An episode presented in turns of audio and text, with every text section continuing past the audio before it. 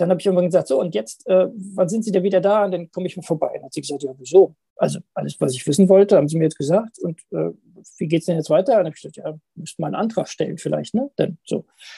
Und äh, dann hat sie gesagt, ja, dann schicken Sie mir das Ding und sobald ich wieder da bin oder so, dann äh, fülle ich den aus. Und dann passierte auch sechs Wochen nichts. Und nach sechs Wochen und ein paar Tagen kam dann der Antrag. Und dann habe ich gesagt, ja, jetzt muss ich nochmal anrufen, weil da fehlt irgendwie hier noch ein Kreuz und da noch eine Angabe und sonst irgendwas.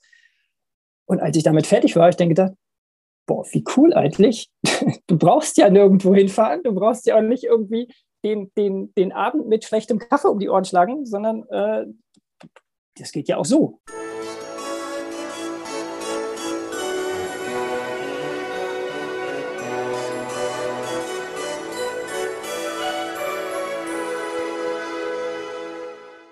Hallo und herzlich willkommen. Mein Name ist Marco Peterson und ich begrüße Sie zu einer neuen Folge des Königsmacher Podcast, dem Podcast der Versicherungsbranche mit den Besten von heute für die Besten von morgen.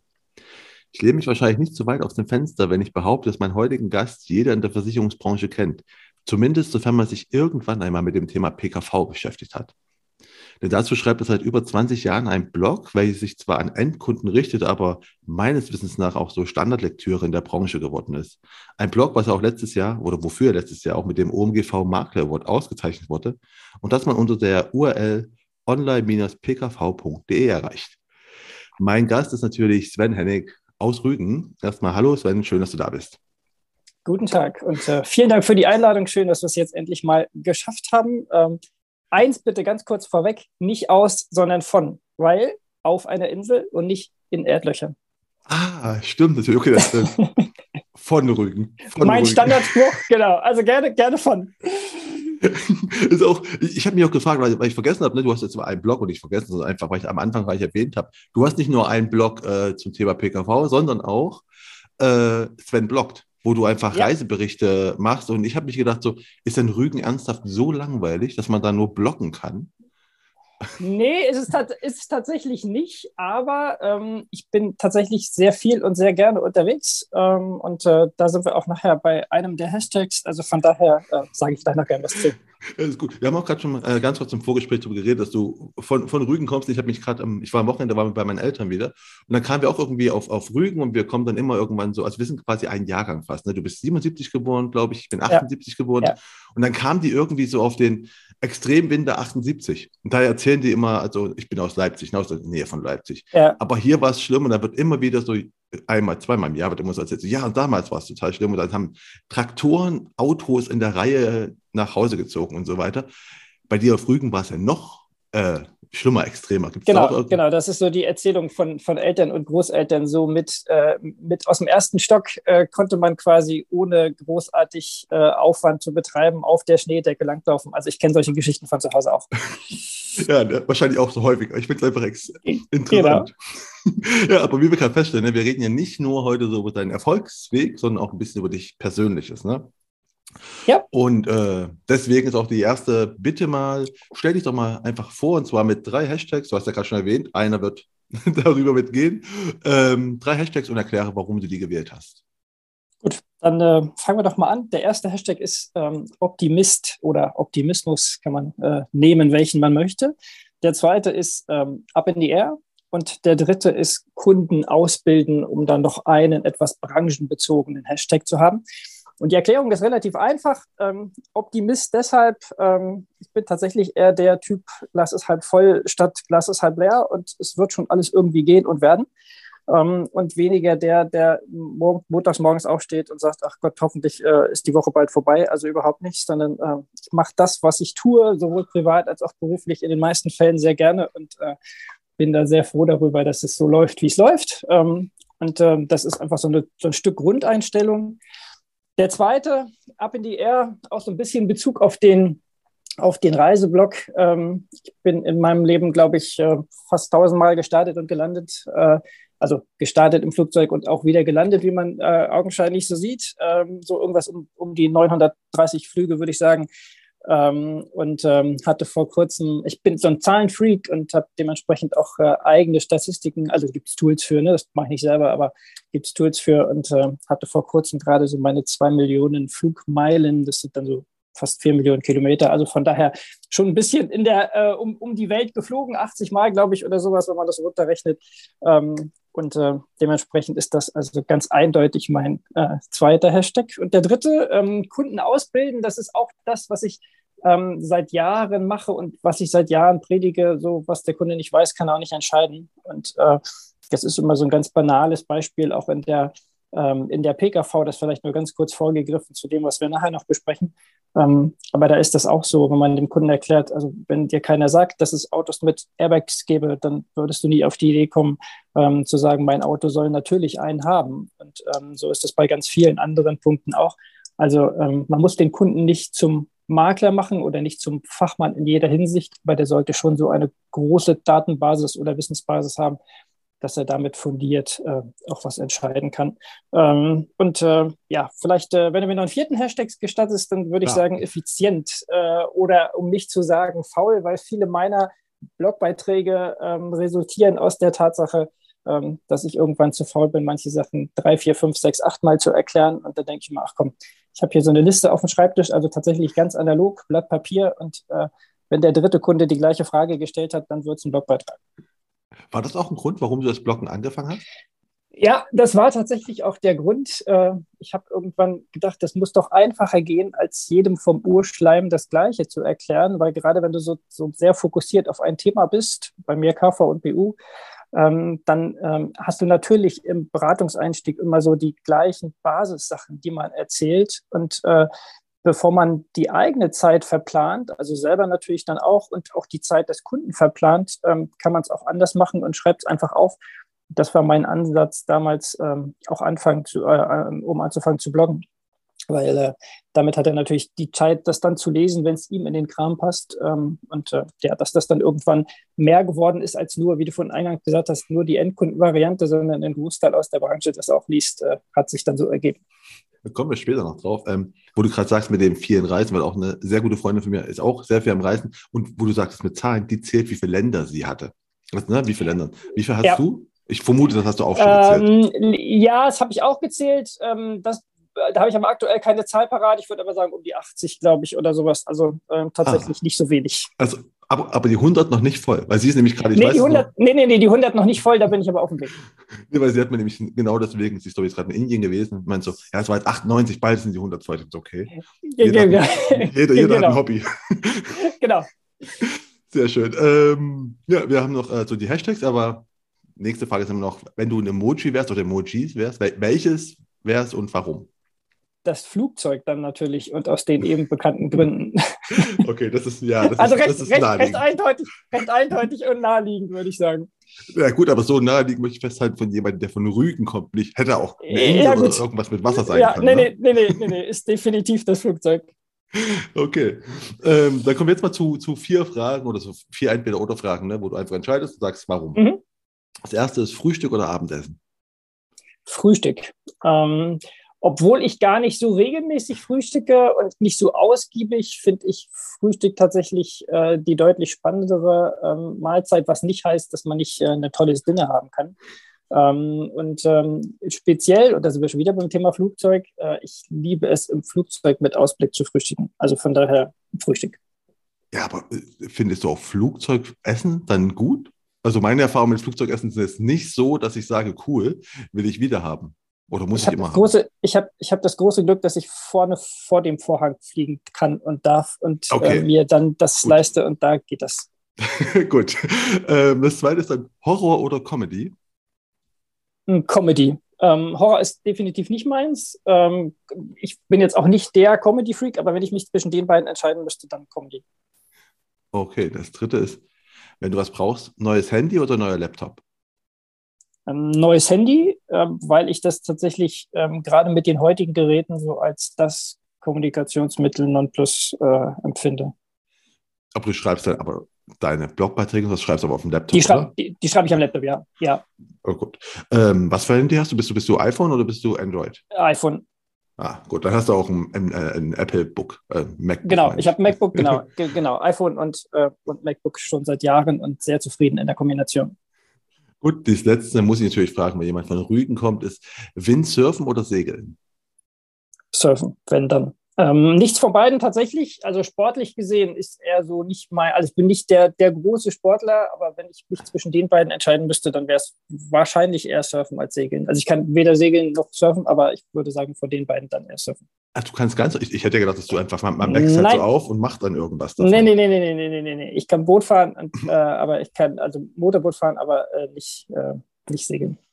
Okay, Motorboot fahren ist jetzt auch nicht ganz, ganz schlecht, ne? Genau. Bist du nicht abhängig vom Wind, ist das schon mal ein Vorteil.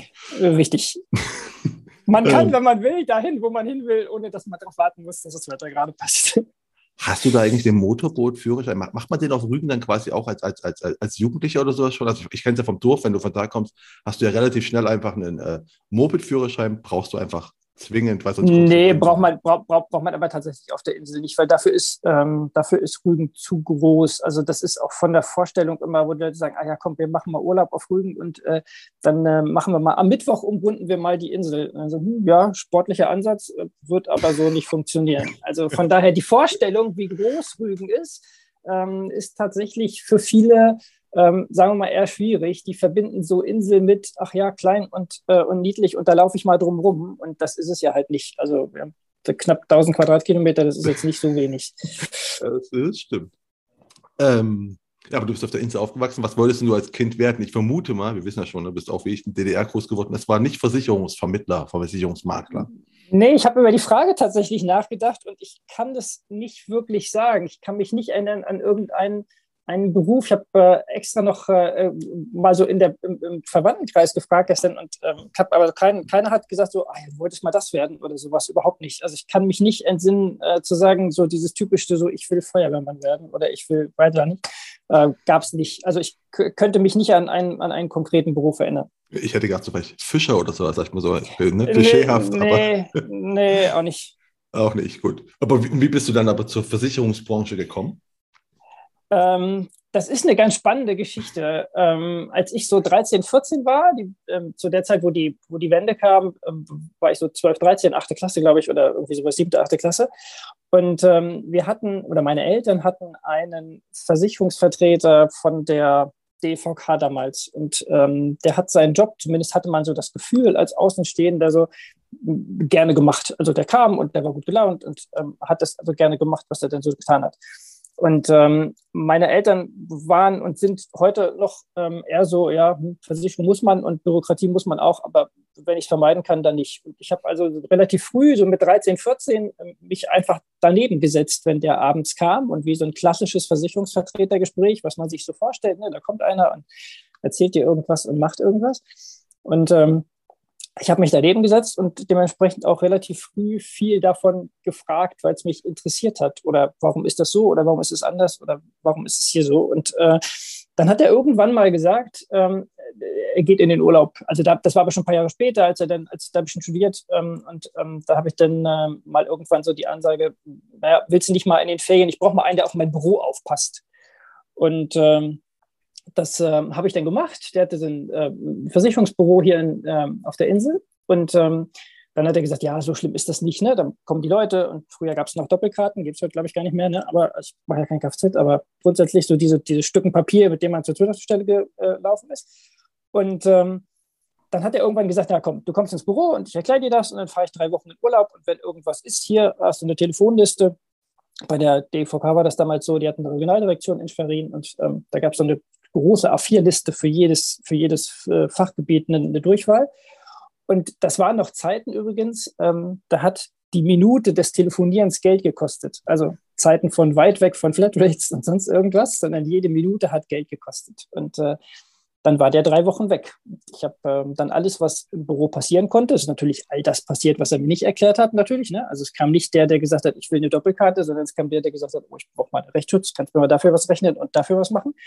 Und ich konnte ja nichts. Also ich hatte ja von Versicherung überhaupt gar keine Ahnung, außer die drei Sachen, die ich mitgekriegt habe bei meinen Eltern. Und äh, dann habe ich wegen jedem Kram in Schwerin angerufen. Ich glaube, der hat noch nie solche Telefonrechnung gehabt wie in dem Monat. Also der hat mich bezahlt und hat am Ende 700, 800 Mark Telefonkosten bezahlt, äh, weil ich wollte das, was ich getan habe, dann ja richtig machen und wollte nicht bei jedem Mal nur sagen, komm, kann ich nicht, weiß ich nicht, komm mal in drei Wochen wieder.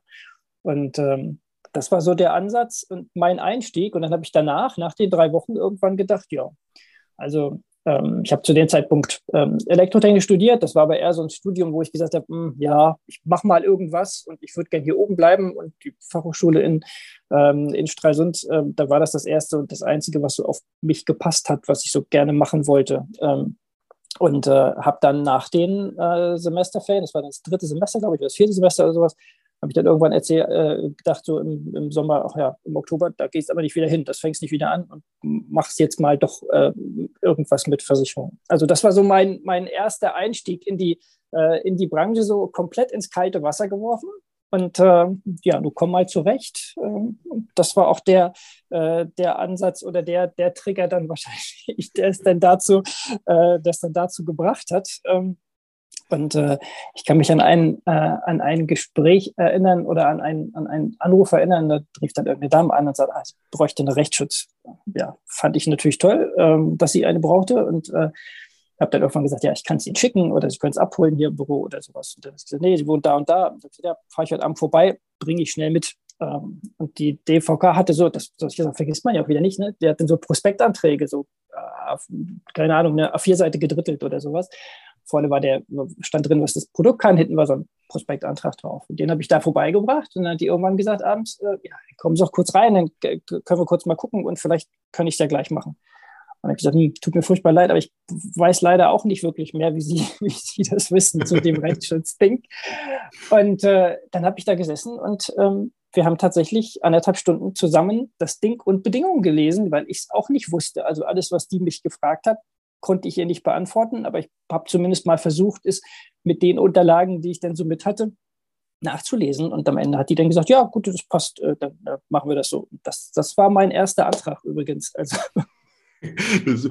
Aber ich, also ich, finde gerade zwei Sachen spannend. Ich finde zum einen spannend, dass du echt schon so als, sag mal, 14-Jähriger oder, hm, dass du da sagst, so, oh, ist eigentlich cool, wenn der Versicherungsmensch herkommt, höre ich mal zu. Also offensichtlich kann ja das Thema Versicherung auch junge Leute ähm, begeistern, würde ich jetzt mal sagen. Ja, wenn man es richtig macht, scheinbar. Wenn man es richtig macht, anscheinend, genau. Also vielleicht war es auch nicht das Thema Versicherung, sondern es war der, der, wo ich das Gefühl hatte, so kommt, der kommt jetzt her und der macht das gerne und der ist äh, quasi gerne in seinem Job und kann das auch so transportieren. Vielleicht war es auch das, aber auf alle Fälle war es die Kombination aus beidem augenscheinlich. Ähm, und ja, äh, fand ich damals schon spannend äh, zu gucken, was, was kann man denn und äh, wie macht es denn? Ich finde es halt nämlich interessant, weil es zeigt ja genau das. Alle glauben immer so, das Image von der Branche ist schlecht. Also, das ist halt auch nicht super. Ne? Aber äh, wir müssen es irgendwie sexy mit irgendwelchen Aktionen machen, wo ich denke, nee, du musst nur die Leute, die das gerne machen, die das gut machen, wovon es ja viele gibt, ne? die musst du nur zeigen, weil das ist ja ein bestes Beispiel bei dir. Ne? Da kommt so ein, so ein äh, Versicherungsvermittler und der macht das gerne und macht das gut. Und dann bist du einfach davon, denkst, oh, das ist auch ein cooler Job eigentlich. Genau, das, das ist, glaube ich, das Ding. Also ich glaube, ich glaube, dass wir, dass, wenn man so die, die Branche anguckt, ja, der Ruf der Branche ist schlecht. Und wenn du Leute auf der Straße fragst, dann sagen die dir, boah, ja, Versicherung und will keiner, macht keiner, habe ich nicht. Und wenn du dann fragst, wie ist denn dein eigener Berater? Und dabei ist völlig, völlig äh, Banane, ob der jetzt Makler oder Vertreter oder Mehrfachagent oder sonst irgendwas ist oder Vermögensberater, ganz egal. Ähm, das ist äh, genau der Punkt. Der eigene Berater ist gut. Und ähm, egal, was der, was der sonst für Erfahrung hat oder wo, wo die alle sagen, oh ja, die Branche will ich nicht und die ist ganz furchtbar und die sind alle ganz schlimm äh, wenn du dann fragst, und wie ist dein eigener? Ja, der ist toll, der kümmert sich und der macht und tut. Das ist halt genau der Punkt. Genau, deswegen muss man einfach, glaube ich, nur die guten Beispiele voranstellen. Das war es schon. Ja. Das ist re relativ einfach eigentlich. Ne? Ähm, genau. aber, das, aber das Zweite ist trotzdem, wo ich mich denke, du findest den gut, auch als 14-Jähriger, ne, also in jungen ja. Jahren schon, aber trotzdem hast du erstmal ein Studium in der Elektrotechnik gemacht. Also warum bist du nicht gleich zur Versicherungsbranche gegangen? Hm, ich habe damals mal über Bank nachgedacht, also so gleich nach dem Abi ähm, irgendwann willst du, willst du in eine Bank. Ähm, Im Nachhinein würde ich sagen, gut, das nicht. Äh, wenn man sich heute so die Entwicklung der, ähm, der Banken anguckt, ähm, habe mich dann irgendwann dagegen entschieden. Ich kann gar nicht mehr genau sagen, warum. Entweder ich habe mich beworben und es hat nicht geklappt, oder ich äh, habe dann doch irgendwann gedacht, ach komm, wenn du jetzt Abi gemacht hast, ähm, so klassische Klischees erfüllen. Ne? So wenn, wenn schon Abi, dann muss man auch studieren. Äh, und äh, in der Kombination ging halt auch tatsächlich nicht so richtig viel. Ne? Also äh, wenn ich, ich, das Ziel hatte für mich, ich wollte damals hier oben bleiben, ähm, trotz gerne viel unterwegs oder so, ich wollte halt gerne hier bleiben. Und ähm, die nächste Fachhochschule, die geht, ist halt Stralsund. Das ist eine halbe Stunde im Auto, ist nicht schlimm. Ähm, und ähm, dann war die Frage halt, was studierst du? Und äh, aus den, ich weiß gar nicht, was da noch zur Alternative stand damals, aber aus den angebotenen Sachen habe ich mich dann für Elektrotechnik entschieden. Frage mich heute nicht mehr, warum. Ich weiß es nicht. Und es muss auch nicht so toll gewesen sein, sonst hätte ich ja nach zwei oder drei Semestern nicht wieder, nicht wieder aufgehört. ähm, was übrigens nicht zu so großer Begeisterung bei meinen Eltern geführt hat, als ich dann irgendwann gekommen bin und gesagt habe, ach übrigens, äh, es ist jetzt September, äh, ich habe jetzt mal drei Wochen in einem Versicherungsbüro gejobbt, äh, ich höre jetzt mal auf zu studieren. Ähm, die haben das relativ schnell, äh, haben relativ schnell gesehen, dass ich das ernst meine und haben dann gesagt, ja, du musst alleine wissen, was du machst. Also sie haben jetzt nie gesagt, um Gottes Willen, jetzt musst du weiter studieren oder jetzt haben wir das angefangen oder musst du das weitermachen, das nicht.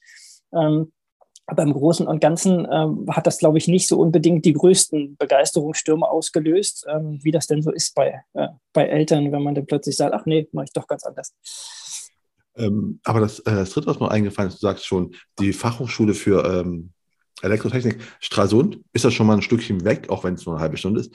Ähm, was ist denn deine Berufsschule für Versicherung? Ich versuche mal, äh, ich, ich, vermute mal, es gibt keine auf Rügen, oder? Du musst dann wahrscheinlich auch ein ganz schön Stück genau, fahren. Es gibt, genau, es gibt keine auf Rügen. Ich habe dann irgendwann mich tatsächlich dazu entschieden, ähm, also die, die Geschichte geht noch ein bisschen weiter. Ich habe dann nach dem, ähm, nach dem ähm, drei Wochen Praktikum, als ähm, der, der ähm, Versicherungsvertreter Thomas wieder da war, da habe ich dann einfach gesagt, so, ich, ich würde das gerne vielleicht ein bisschen nebenbei weitermachen. Das heißt, gleich nach den drei Wochen war nicht, ich schmeiß mein Studium, sondern da war es so, ach komm, kann ich nicht irgendwie ein bisschen, bisschen weiter jobben. Und ähm, hat er gesagt, ja, komm, und, und da waren wir natürlich zu einer Zeit, das war 96, doch weitaus weniger reguliert als heute. Ne? Da konnte man also natürlich problemlos noch hingehen und sagen, komm, ich mache das mal so ein bisschen nebenbei. Vertrauensleute oder wie die Dinge auch immer hießen, ähm, bei, der, ähm, bei der DVK und habe das dann ähm, noch so ein, äh, ähm, ein, zwei Wochen gemacht und habe dann aber gesagt, okay, ich fange jetzt nicht wieder an zu studieren und wenn du jetzt in, den, in die Branche willst, ja, dann musst du dir mal irgendwas überlegen. Und ähm, ja, hat er gesagt, ja, du kannst bei uns anfangen, grundsätzlich, ähm, aber wir müssen natürlich gucken, und du bist ja noch relativ jung, und da war ich 19, 20 oder sowas, äh, bist ja noch relativ jung, mal gucken, ob das überhaupt so geht, und hatten wir noch nicht.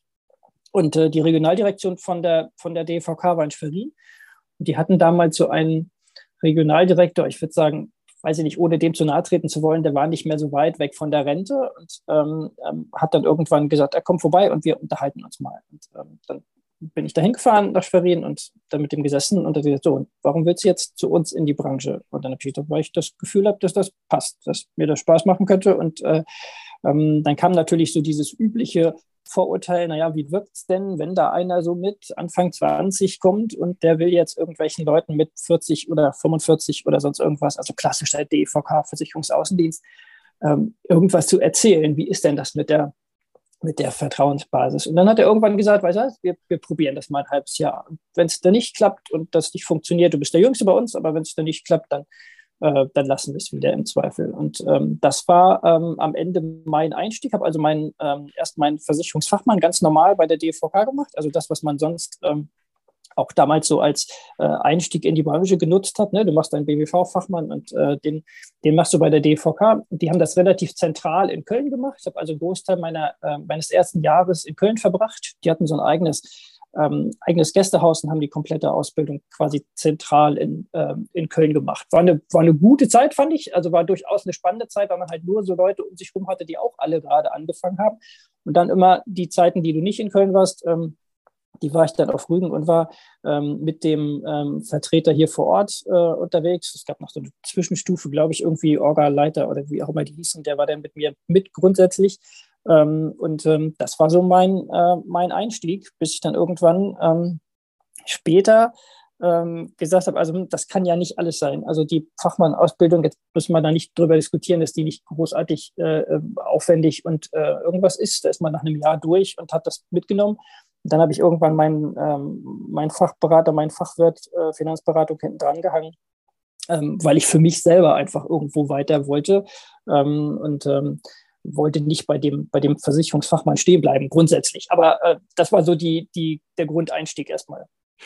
Spannend. Ich meine, wir reden ja von, von Mitte der 90er. Das heißt einfach. Genau, wir reden da, von Mitte der 90er, genau. Ja, nee, weil dabei einfach der, der, der Ausbildungsmarkt ganz, du, heute wird einfach jeder, also jeder Versicherer nimmt heute jemand mit Kusshand, der sagt, ich möchte hier hin. Ne? Ja. Aber Mitte ja. der 90er war es ja nicht so. Da war ja nicht einfach so, du gehst hin und kommst überall in eine Ausbildung. Also das ist ja nicht so. Genau. Genau, das war, das war damals tatsächlich nicht so einfach und ich war dem, war dem, bin dem bis heute dem, dem Regionaldirektor damals aus Schwerin, bin bis heute dankbar, dass der gesagt hat, komm, du kannst, obwohl ich gar nicht glaube, dass es funktioniert. Und ich glaube wirklich, dass der nicht geglaubt hat, dass es funktioniert. Ne? Der hat gesagt, komm, wir wollen es dem nicht ausreden, äh, wir versuchen das mal.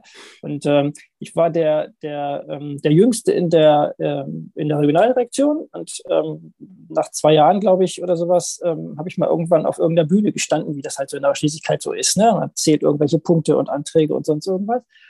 Und ähm, dann hat der äh, natürlich gesagt, so, so sinngemäß, so, ja, guck mal, ich habe das damals schon gesagt, aus dem wird mal was so. Und wo ich gesagt habe, ja, ja, klar, alles gut. Ne? Also ich, aber nichtsdestotrotz war ich, bin ich, war ich und bin ich dem trotzdem dankbar, dass ich die Chance hatte, weil wenn der gesagt hätte, mache ich nicht, dann weiß ich nicht, ob ich noch die, den Weg genutzt hätte und hätte mich jetzt noch bei drei anderen äh, Versicherern beworben oder sowas. Oder ob ich dann nicht einfach gesagt habe, ach komm, dann studiere ich weiter äh, mein Ding, was ich da mache.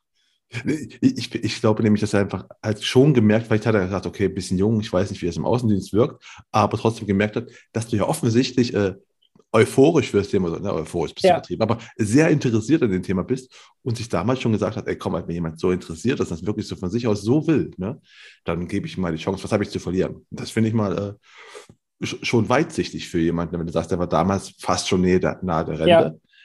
dann äh, sehr cool. Aber wie war deine Ausbildung? Weil so, ihr habt ein, ein Jahr lang hast du quasi in so einem Haus zusammen mit anderen Azubis gewohnt, wenn ich es richtig sehe. Ja, nicht, also immer, immer, immer, versetzt, genau. Also das war eine große Zeit, die hat in Köln stattgefunden. Dann warst du zwischendurch halt immer mal wieder äh, zu Hause auf der Insel, um so, so einen praktischen Teil davon zu kriegen. Also man hat also bei der DVK damals tatsächlich versucht, das so praxisnah als möglich zu machen. Also nicht nur Theorie, die brauchst du natürlich, aber auch nicht nur ähm, auch nicht nur, äh, ich schicke dich mal irgendwo mit und dann äh, Learning by Doing, das nicht, sondern man hat auf der einen Seite den ganzen theoretischen Teil ähm, in Köln gemacht und den Rest dann hier. Und so bin ich also quasi das erste Jahr über recht konsequent gependelt. Ähm, das war bei der DVK ganz spannend, weil die ja äh, zur Bahn oder eine besondere Beziehung zur Bahn hatten. Deswegen ähm, hat man dann auch seine ähm, Fahrkarten in die Hand gedrückt gekriegt und gesagt, ja komm, kannst mal, kannst, kannst mal erste Klasse fahren, ne? Fährst du unsere Ausbildung, komm, mach mal. War ganz toll, war ganz schick. Äh, und äh, dementsprechend war das so mein Einstieg, ja.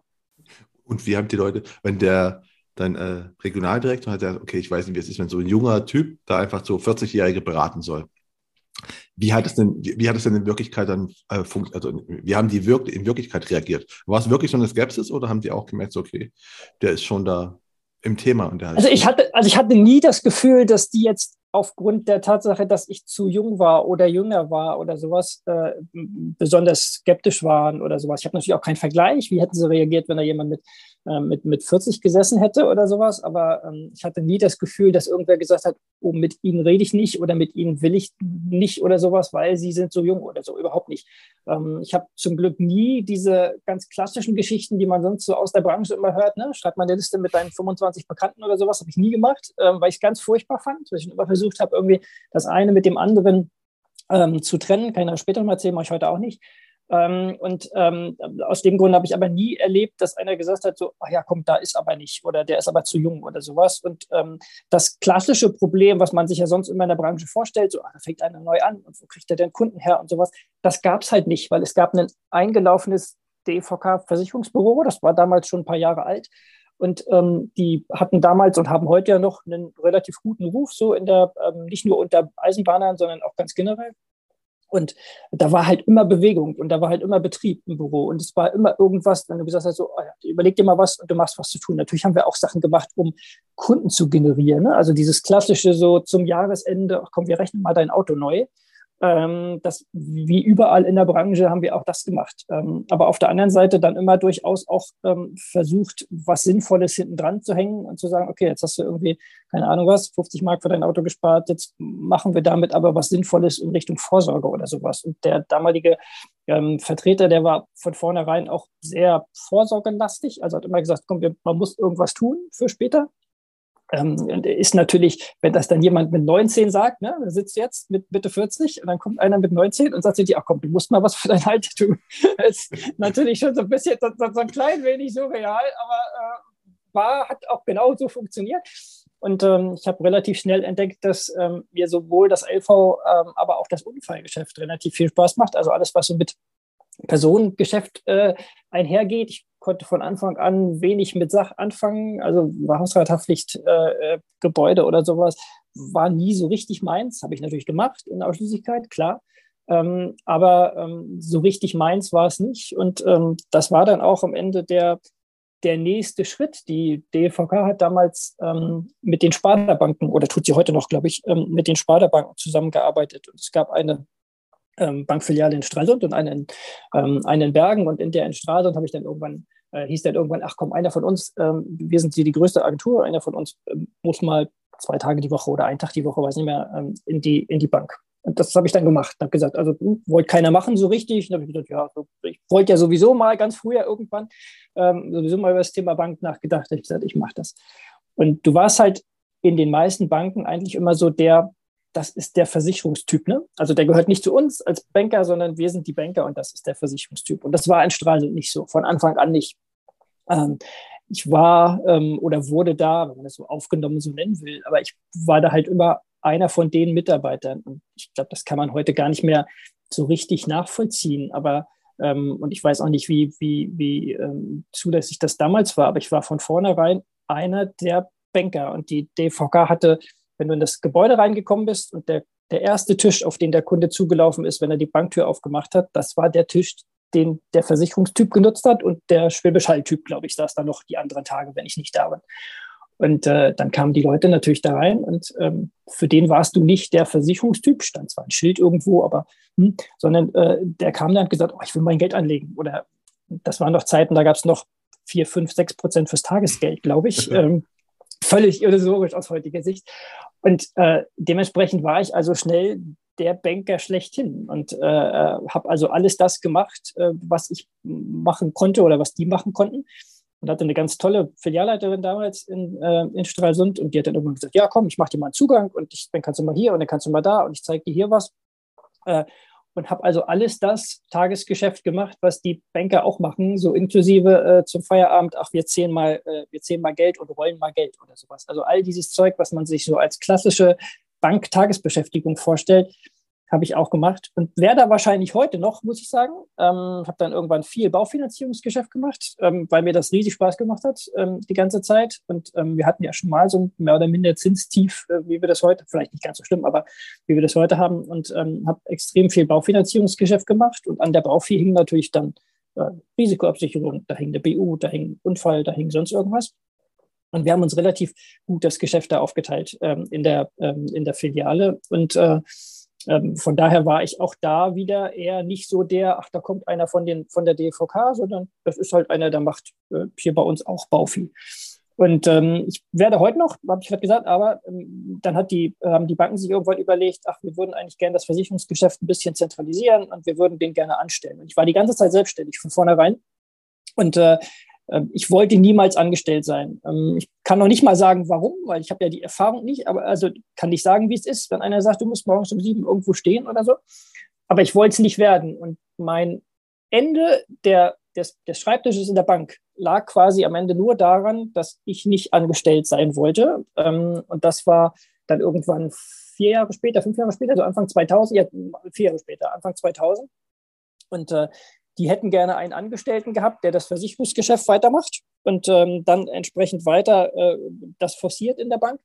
Und das wollte ich eben nicht. Und aus dem Grund habe ich dann irgendwann gesagt, okay, pass auf, so hier trennen sich unsere Wege. Nicht, weil ich das da nicht mehr weitermachen wollte, sondern einfach, weil ich dieses Anstellungsmodell ähm, mit denen nicht wollte. Und ähm, so endete das. Und dann äh, habe ich eigentlich noch gar nicht so richtig gewusst, was ich denn machen will oder wo ich denn, wie jetzt meine Dings weiter ausgehen. Bin also wieder zurück zur DVK, dann gesagt, ich mache das ganz normal weiter. Ähm, und das war 2000. Und ähm, ich wollte mir dann, äh, wollte mit Freunden in Urlaub, in Skiurlaub und wollte mir dazu Gedanken machen und habe mich dann, ähm, weil mir jemand die Vorfahrt genommen hat oder mich abgedrängt hat oder sowas, mich relativ doll mit dem Auto zerlegt, Anfang 2000. Und dann eine große und lange Zeit in Krankenhaus und Reha und sonst irgendwas verbracht. Und da dann natürlich überlegt, ja, wie machst du jetzt weiter und was guckst du jetzt mal und so. Und äh, habe damals schon gemerkt, wie schön es ist, privatversichert zu sein. Ähm, also wie viele Privilegien es gibt, privatversichert zu sein, war ich von Anfang an. Und ähm, äh, bin dann über den Weg irgendwann habe ich gedacht, ach ja, komm, wenn jetzt nicht DVK oder wenn jetzt sowieso was verändert, dann kannst, es auch, äh, kannst, kannst du auch Makler machen. Ähm, so naiv, wie man damals war, ne? so nach dem Motto, ah ja, ein bisschen was von Versicherung verstehe ich ja, ich mache jetzt mal Makler. Und habe dann aber relativ schnell erkannt, ähm, Makler würden nur dann was, also für mich erkannt, Makler würden nur dann was, wenn du nicht dieses Bauchladendings machst. Weil dafür war ich dann, also wieder wieder bei dem Thema effizient oder faul, kann man sehen, wie man will, aber dafür war ich dann zu faul, mich mit jedem einzelnen Thema so tief zu beschäftigen und habe dann gesagt, wenn du das in dem, auf dem Niveau, wie ich mir das gerne vorgestellt habe, machen wollte, dann kann ich das nur, wenn ich mir zwei, vielleicht drei Sparten raussuche. Ähm, und äh, das war dann der Weg raus aus der Bank und rein in die, ähm, in die Maklerschaft, mehr oder minder so kaltes Wasser war, habe ich mir so äh, über Nacht mal irgendwann in den Kopf gesetzt. Aber du hast dann einfach schon Anfang 2000 gewusst, also ne, was heute ist es so, so ein Standard, oder nicht ein Standard, aber man weiß, okay, du musst dich fokussieren auf Sachen. Das war 2000 ja nicht das Thema. Ne? Also da war, da war ja noch, was du sagst, Bauchladen, oder? Wenn ich die Markerschaft. Ja, das war, ja, das war, das, das war Bauchladen. Das, das war ganz klassisch Bauchladen. Ne? Also da war, ähm, muss man ganz klar sagen, da hat jeder, wenn du, auch wenn du Makler warst oder sowas, es wurde halt alles gemacht, was der, was der Kunde so nachgefragt hat, ob du es konntest oder kannst oder nicht oder sowas. Ne? Sonst so nach dem Motto, da kommt einer, der will irgendwas, äh, Kunde droht mit Geschäft, also macht man es. Und dann hast du nämlich auch dann, ja, wo du angefangen hast, 2000er, hast du halt dann auch, äh, wenn du eh nur dich quasi fokussierst, dann vermute ich mal, ist Rüten jetzt nicht so groß, dass man sagt, okay, hier habe ich meine ganzen Kundschaft, sondern äh, war das der Grund, dass du online, also weil du hast ja dich von, von Anfang an, wenn ich es richtig gesehen habe, hast du dich ja auf, auf, auf Online-Beratung mit so spezialisiert, oder? Oder wie ist das, das genau, genau. Und der An genau, und der Ansatz ist tatsächlich ähm, so ein bisschen Glück und ein bisschen Zufall und ein bisschen Planung, glaube ich. Also ich weiß gar nicht, wie viel von jedem, das kann man sich, kann man sich im Nachhinein, nachdem ich die Geschichte erzählt habe, dann immer selber zusammenreimen. Also angefangen hat es, ähm, der ein oder andere wird es noch kennen, es gab damals äh, Finance Scout, war so ein Tochterunternehmen von, äh, von Immo Scout oder von der Scout, was auch immer wie der Laden hieß. Ähm, und die haben irgendwann angefangen und haben Datensätze verkauft. Das weiß ich noch wie heute, kostet 63 Euro, nee, 63 Mark, wir reden über Mark, ne? 63 Mark 70 kostet ein Datensatz eines Interessenten, der irgendwo auf irgendeiner Seite von denen gesagt hat, ich würde mich gern zum Thema PKV beraten lassen. Und den habe ich dann irgendwann, wenn er natürlich hier oben sitzt, wie du sagst, also das typische PKV-Klientel gab es hier oben nicht. Es gibt so ein paar bisschen Gastronomie, ein bisschen Dings, war relativ DKV-lastig, also nicht DVK, sondern DKV-lastig, ähm, weil die hatten hier oben ein relativ gut gehendes ähm, Vertreterbüro und seit Jahren und ähm, haben natürlich das eigene PKV-Geschäft hier oben beackert. Ne? Die waren damals als der Krankenversicherer ähm, bekannt und haben das äh, Geschäft beackert. Da habe ich gedacht, boah, mit denen anlegen, also so auf der, auf der vertrieblichen Ebene anlegen, eher schwierig. Und du hast ja dann wieder nur eine Gesellschaft. Also habe ich gedacht, müssen wir anders machen. Und ähm, die Finance Scout hat damals Datensätze verkauft. Und du konntest also hingehen und sagen, ähm, das ist die Postleitzahl. In der Postleitzahl hätte ich gerne äh, Adressen gekauft. Und ähm, die nächste Adresse, die es gab, ähm, also von mir aus gesehen, regional, die nächste Adresse, die es gab, die war 300 Kilometer weg. Was anderes gab es aber nicht. Ne? Es gab keinen Interessenten mit einer 18er oder einer 19er Postleitzahl, sondern es gab äh, irgendwas um die, äh, um die 20 rum. Das ist so kurz vor Lübeck. Bei Doberan ist das meine erste Adresse. Vergesse ich nie wieder, weil das ist die entscheidende, der entscheidende Einstieg für das, äh, für das Online-Thema. Dann habe ich die Adresse gekauft und habe die angerufen und habe gesagt, ja, sie haben sich angemeldet und sie wollten was, wollten zur PKV beraten werden und so. Ich hätte da noch mal ein paar Fragen. Und dann habe ich mit der eine halbe Stunde telefoniert und alles das abgefragt was man so brauchte. Äh, damals gab es so Rendite 2000 als äh, Vergleichsprogramm. Der ein oder andere, der schon länger dabei ist, kennt es wahrscheinlich. Ähm, und die hatten so einen Erfassungsfragebogen und den habe ich dann mit der besprochen am Telefon. Und habe gesagt, wann wollen Sie denn hier und wollen Sie Kinder und was wollen Sie an Leistung und wollen Sie ein Bettzimmer, zwei Bettzimmer, keine Ahnung was. Ähm, und die Sachen ähm, dann besprochen. Und dann hat sie gesagt, ja, und dann äh, wann soll ich dann vorbeikommen und so. Ich hatte ja noch den Ansatz, da musst du jetzt hinfahren, ne? 300 Kilometer hin oder her. Gesagt, da musst du jetzt hinfahren. Dann hat sie gesagt, ja, Sie können mir erstmal was schicken und, und das machen. Und dann habe ich die, äh, den Vergleich ausgedruckt. Und das waren damals so 30 Seiten, glaube ich, oder sowas bei, bei Vendite. Ähm, da waren so ein Stück Bedingungen dran, Auswertungen, viele bunte Tabellen und sonst irgendwas. Und dann habe ich gedacht, du kannst ja nicht 30 Seiten Papier da so hinschicken. Ist ja ganz gruselig irgendwie. Ähm, und dann bin ich äh, ähm, los in den Schreibwarenladen und habe gesagt, hier, ich habe hier 30 Seiten Papier ausgedruckt, ähm, können Sie mir die binden? Und dann hat die gesagt, ja, wir binden nicht, aber ich habe so ein Laminiergerät, ne? da können wir die so reinstellen. Und dann habe ich die zusammengepackt, meine Seiten, bei der im Schreibwarenladen, Gerät hatte ich ja nicht, bei der im Schreibwarenladen da in dieses Laminiergerät gepackt. Dann hatte das eine schöne Folie als Deckblatt.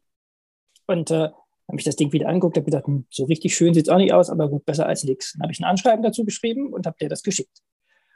Und dann passierte erstmal gar nichts. Und dann habe ich so eine Woche, zehn Tage später, ich wieder angerufen und gesagt, hm, kurze Frage, ne? wie, wie ist denn das und so? Haben Sie Unterlagen bekommen und so? Und der Mann hatte, ganz spannender Job übrigens, ähm, kenne ich heute noch den Kunden, ähm, der, hat eine, der hat eine Lizenz für Coca-Cola und hat damals in der Mongolei äh, ein Coca-Cola-Werk betrieben. Ähm, Warum, weiß ich nicht. Auf alle Fälle lebte der hier oben und äh, die sind gependelt und haben äh, in, Mongol in der Mongolei ein Coca-Cola-Werk betrieben. Und dann hat die gesagt, ja, wir fliegen aber morgen oder wir sind dann irgendwie nächste Woche nicht da und sind dann erst irgendwie in sieben Wochen wieder da oder sowas.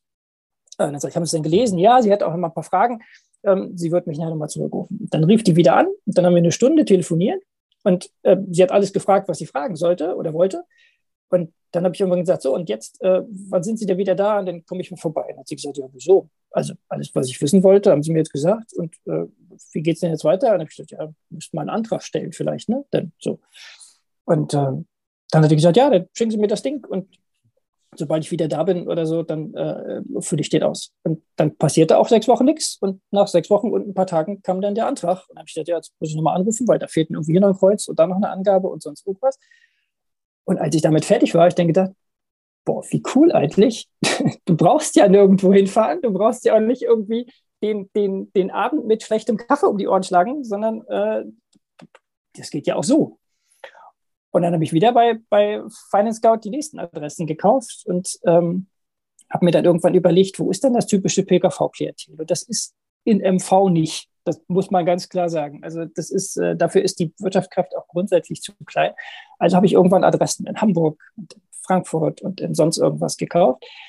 Und das war die Zeit, wo diese ganzen Datensatz-Dinger äh, dann irgendwann so nach und nach hochgekommen sind. Ich glaube, Axel Schwierz hat irgendwann mal Datensatzbörse gestartet. Ne? Da ging das genauso. Da konnte man so Adressgebiete äh, kaufen und hat dann alle Anfragen aus dem Gebiet gekriegt. Und das wurde ja immer mehr über die Zeit. Und äh, es war ja Usus, die haben dich dann angerufen und gesagt, hier, du kannst also Adressen kaufen, welche Sparte willst du denn und welche Postleitzahl.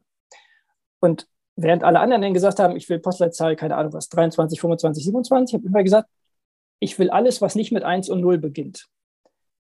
Und er hat gesagt, wie, wie, das geht nicht. Unser System kann nur sagen, was du willst, aber nicht, was du nicht willst. Und dann sage ich, das ist mir egal, aber ich will alles nicht, was mit 1 und 0 beginnt. Ja, wie wollen Sie denn da hinfahren? Ja, gar nicht. Ja, wie gar nicht? So, nee, gar nicht. Ich will nur die Adressen haben in den Städten, die, wo man gar nicht auf die Idee kommen könnte, der kommt jetzt hier vorbei. Ähm, das war so mein Einstieg in die Online-Beratung. Ich habe relativ schnell erkannt, äh, dass das auch ohne, äh, ich fahre irgendwo hin, stehe eine halbe Stunde vor der Tür, bis, ich da, bis der Termin dran ist und setze mich dann da irgendwo zwei Stunden hin. Und ähm, das habe ich dann immer weiter verfeinert. Habe dann irgendwann gesagt, so, ja, diese Software nicht mal ein Deckblatt in ihrer Rendite 2000 Auswertung äh, machen konnte. Also habe ich mir selber ein Deckblatt gebastelt, äh, das davor, bin also jeden, äh, jede Woche mehrfach in diesen Schreibwarenladen, habe gesagt, hier einmal binden, bis die irgendwann gesagt hat, also ich nehme jedes Mal Geld von Ihnen, wollen Sie sich nicht mal so ein Gerät kaufen? Können Sie zu Hause alleine machen. Ähm, und äh, das war mein Einstieg. Und rückblickend würde ich sagen, ich habe schon immer viele Sachen anders gemacht äh, im Vergleich zu anderen, weil ähm, es hat, da ist damals, sind damals ganz wenige auf die Idee gekommen und haben diese, diese Dinger verschickt oder haben nur Adressen gekauft, die, ähm, die weit weg sind.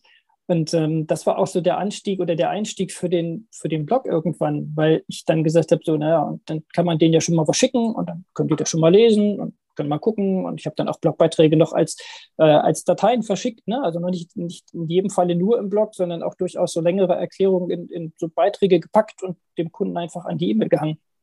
Und äh, das war so der, äh, der Einstieg dazu. Und das muss man ganz klar sagen, ich hatte bei meiner eigenen PKV, ähm, das war im, muss irgendwie so 98 gewesen sein oder sowas, da war ich hier vor Ort bei einem, bei einem Makler, ähm, der nur PKV oder zumindest relativ viel PKV gemacht hat. Und äh, das, äh, der war schon von vornherein sehr leistungsorientiert hat gesagt, jo, du bist jung und Dings und kostet sowieso alles nichts, also machst du mal irgendwas ordentliches. Und dann, äh, wie das so ist, dann gab es damals noch diese Spezialtarife für die neuen Bundesländer. Der ein oder andere würde ich daran erinnern, glaube ich, Signal, NO, NOZ oder irgendwie sowas. Und dann habe ich bei dem gesessen und dann hat er irgendwann gesagt, nee, also den, mache ich mit dir nicht. Und dann sage ich, wieso nicht? Und dann sagt er, nee, weil der ist hier eingeschränkt und da. Und wenn du dann wirklich mal woanders hinziehst, dann geht das nicht. Und dann muss man das umstellen und dann machen die das nicht und so.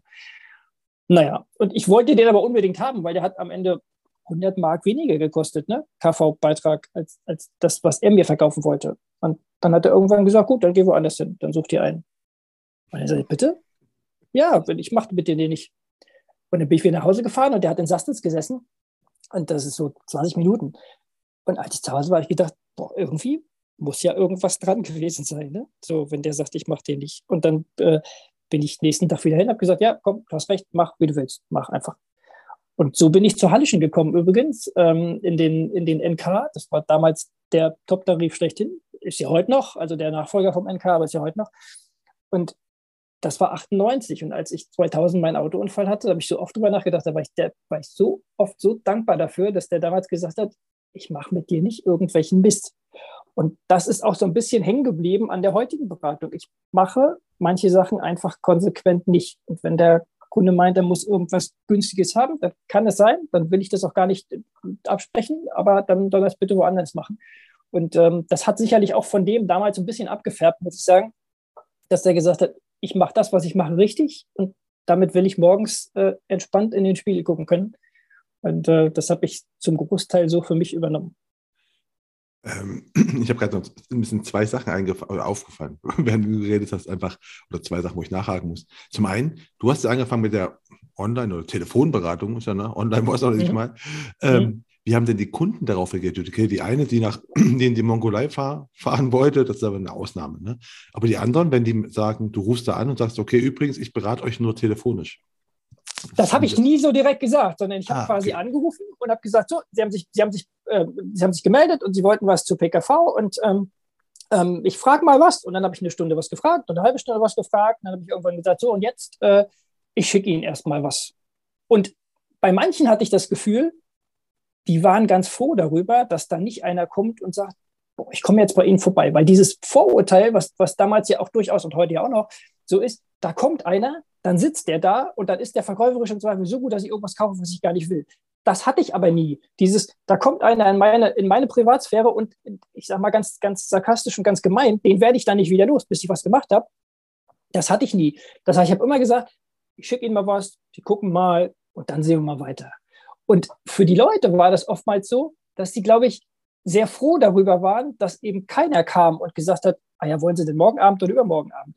Sondern ich kam, ich hatte nie das Bedürfnis, dahin zu fahren. Und ähm, der hat denen was geschickt, dann habe ich wieder telefoniert. Da war sicherlich mal einer bei, der gesagt hat, ah ja, wollen Sie denn nicht mal vorbeikommen? Oder wie ist denn das? Oder so. Und ich gesagt, nee, will ich nicht, weil ähm, das, was wir besprechen können, können wir auch am Telefon besprechen. Und wenn Sie dann Fragen haben, dann fragen Sie einfach. Ich sage, und alles andere, das ist immer die Frage, wie man es verpackt.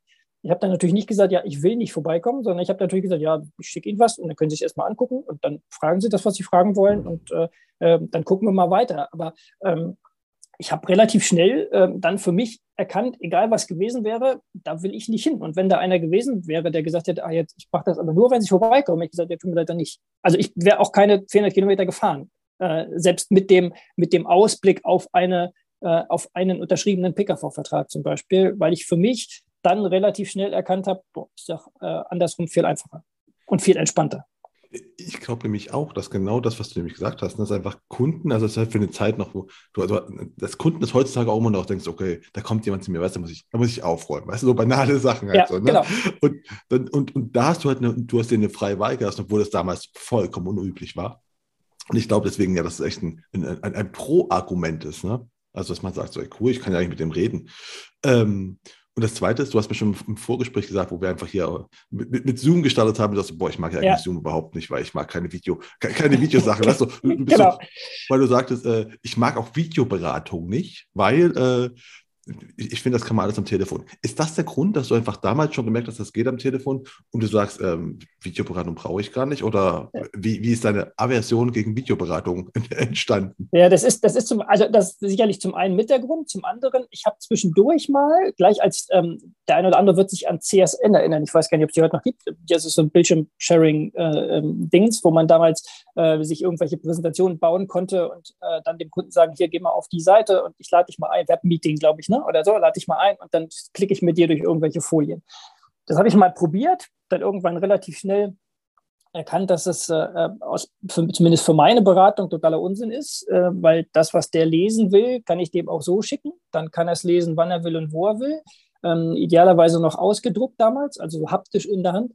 Ähm, und ähm, da braucht man das Video nicht zu. Und die eigentliche Videoberatung, die dann ja erst eigentlich erst viel später kam, ähm, wo es dann darum ging, äh, da sitzt man vorm Rechner und guckt sich gegenseitig an. Wie gesagt, ich habe das in, meinem, in meiner Laufbahn, habe ich ja kurz eingangs Vorgespräch gesagt, ich habe das in meiner, äh, meiner Laufbahn vielleicht zehnmal gemacht, äh, nicht mehr. Und die zehnmal haben alle darin geendet, dass äh, man vorm Bildschirm sitzt, sich anguckt. Und jetzt seien wir doch mal ehrlich, da sitzt du, guckst den anderen an äh, weißt eigentlich nicht, wo du hingucken sollst, weil du ja nicht direkt in deine Kamera guckst oder guckst dann auf, dein, auf deinen Bildschirm.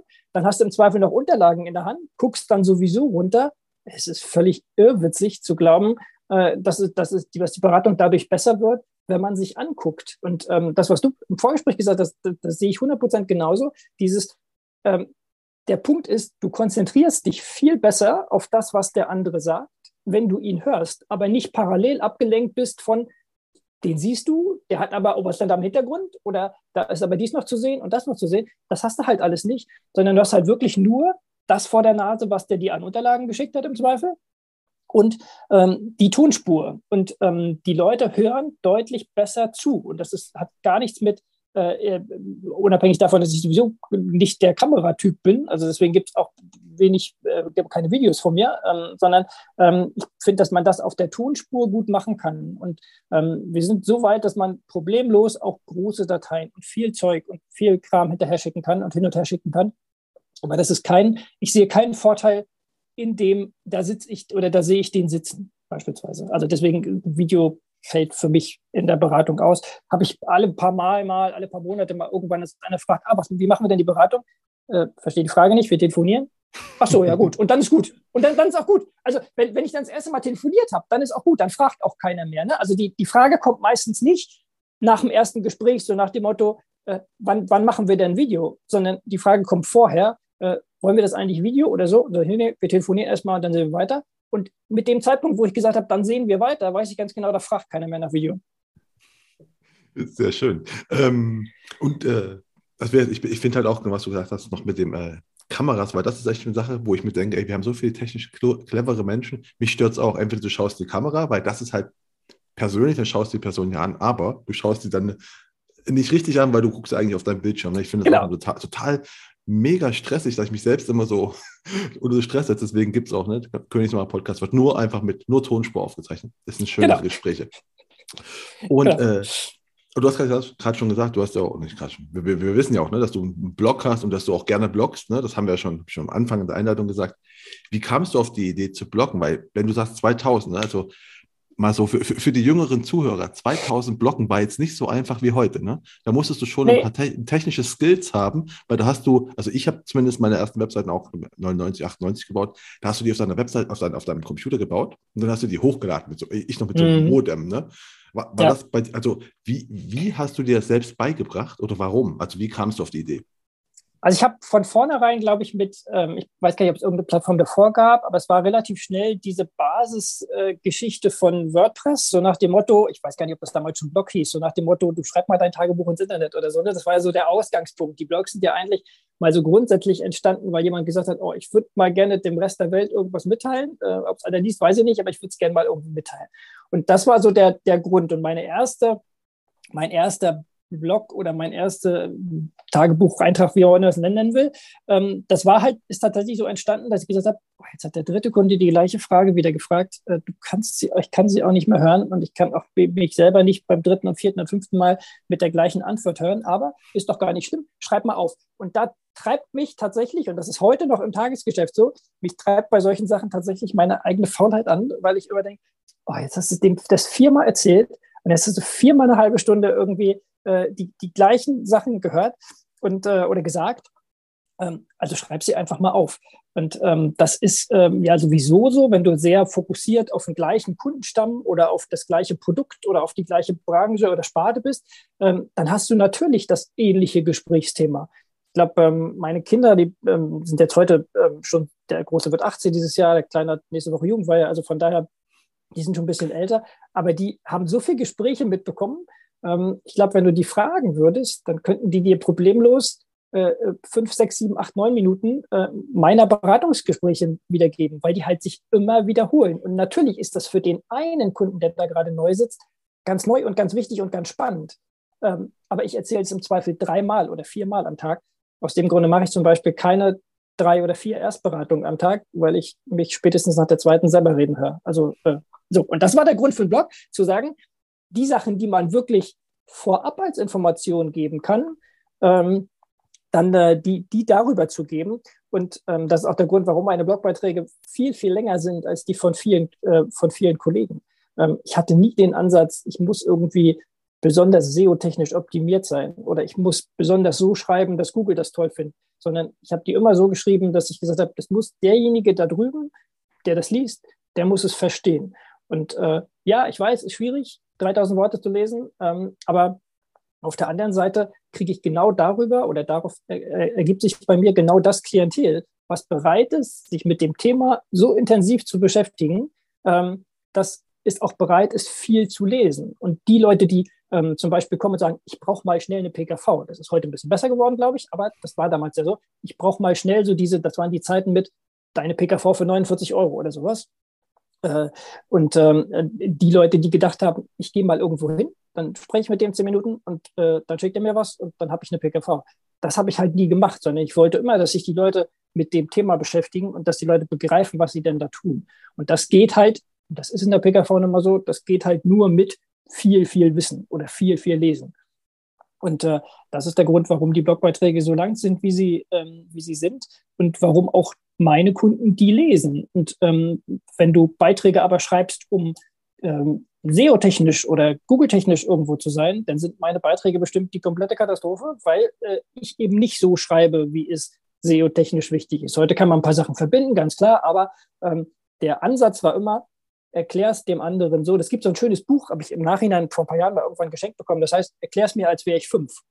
Ähm, da geht es äh, im, im, Prinzip um, ähm, um äh, Sachverhalte aus dem Leben so zu erklären, dass es ein Kind mit fünf plausibel und, und nachvollziehbar versteht. Und obwohl mir das nie einer so gesagt hat, aber das habe ich mit Blogbeiträgen versucht. Ich habe immer die Sachen so versucht zu erklären, dass jemand, der es noch nie gehört hat, der keine Ahnung davon hat, der nichts davon versteht, dass er das danach begriffen hat.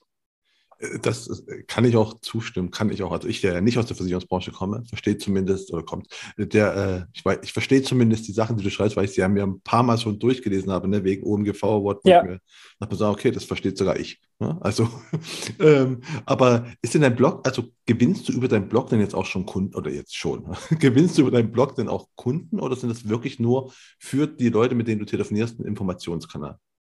Nee, gewinne ich, gewinne ich tatsächlich seit Jahren auch nur. Ich habe nie Werbung gemacht. Ähm, ich habe seit, ähm, ich glaube, seit 2004 oder sowas keine Datensätze mehr gekauft, weil die Qualität dann auch sukzessive irgendwann immer schlechter geworden ist. Und zwar deshalb schlechter geworden ist, weil sie, äh, weil es immer mehr Anbieter gab und die, die Art der Lead-Generierung, die war halt irgendwann ähm, ja, die war halt irgendwann Mist, ganz klar. Ne? Also wenn dann die Anzeigen äh, waren, hier deine PKV für 80 Euro oder wir sind noch billiger im Vergleich zu dem Mitbewerber oder wir sind noch, keine Ahnung, wo die an, wie die Anfragen zustande kamen, die Qualität hat immer mehr nachgelassen. Das heißt, du hast immer mehr ähm, auch 2004 schon, nach den ersten so drei, vier Jahren, ähm, da hattest du immer noch Datensätze dabei, die waren gut. Da waren wirklich Leute bei, die gesagt haben, ja, ich habe mich bewusster eingetragen, ich wollte das so. Ähm, aber du hast auch ganz viele Datensätze dabei gehabt, wo die Leute gesagt haben, ich habe mich nirgendwo eingetragen, ne? ich wollte doch nur einen Vergleich. Oder die dann damit geworben haben, gesagt haben, hier, das ist dein Vergleich für die PKV.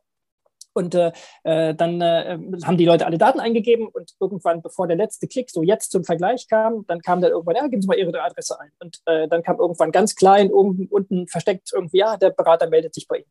Und jetzt hast du natürlich als Berater, ganz ehrlich, einen, einen total blöden Einstieg, wenn du kommst zu jemandem, der sagt, ich will eigentlich gar nichts von Ihnen, was wollen Sie eigentlich von mir?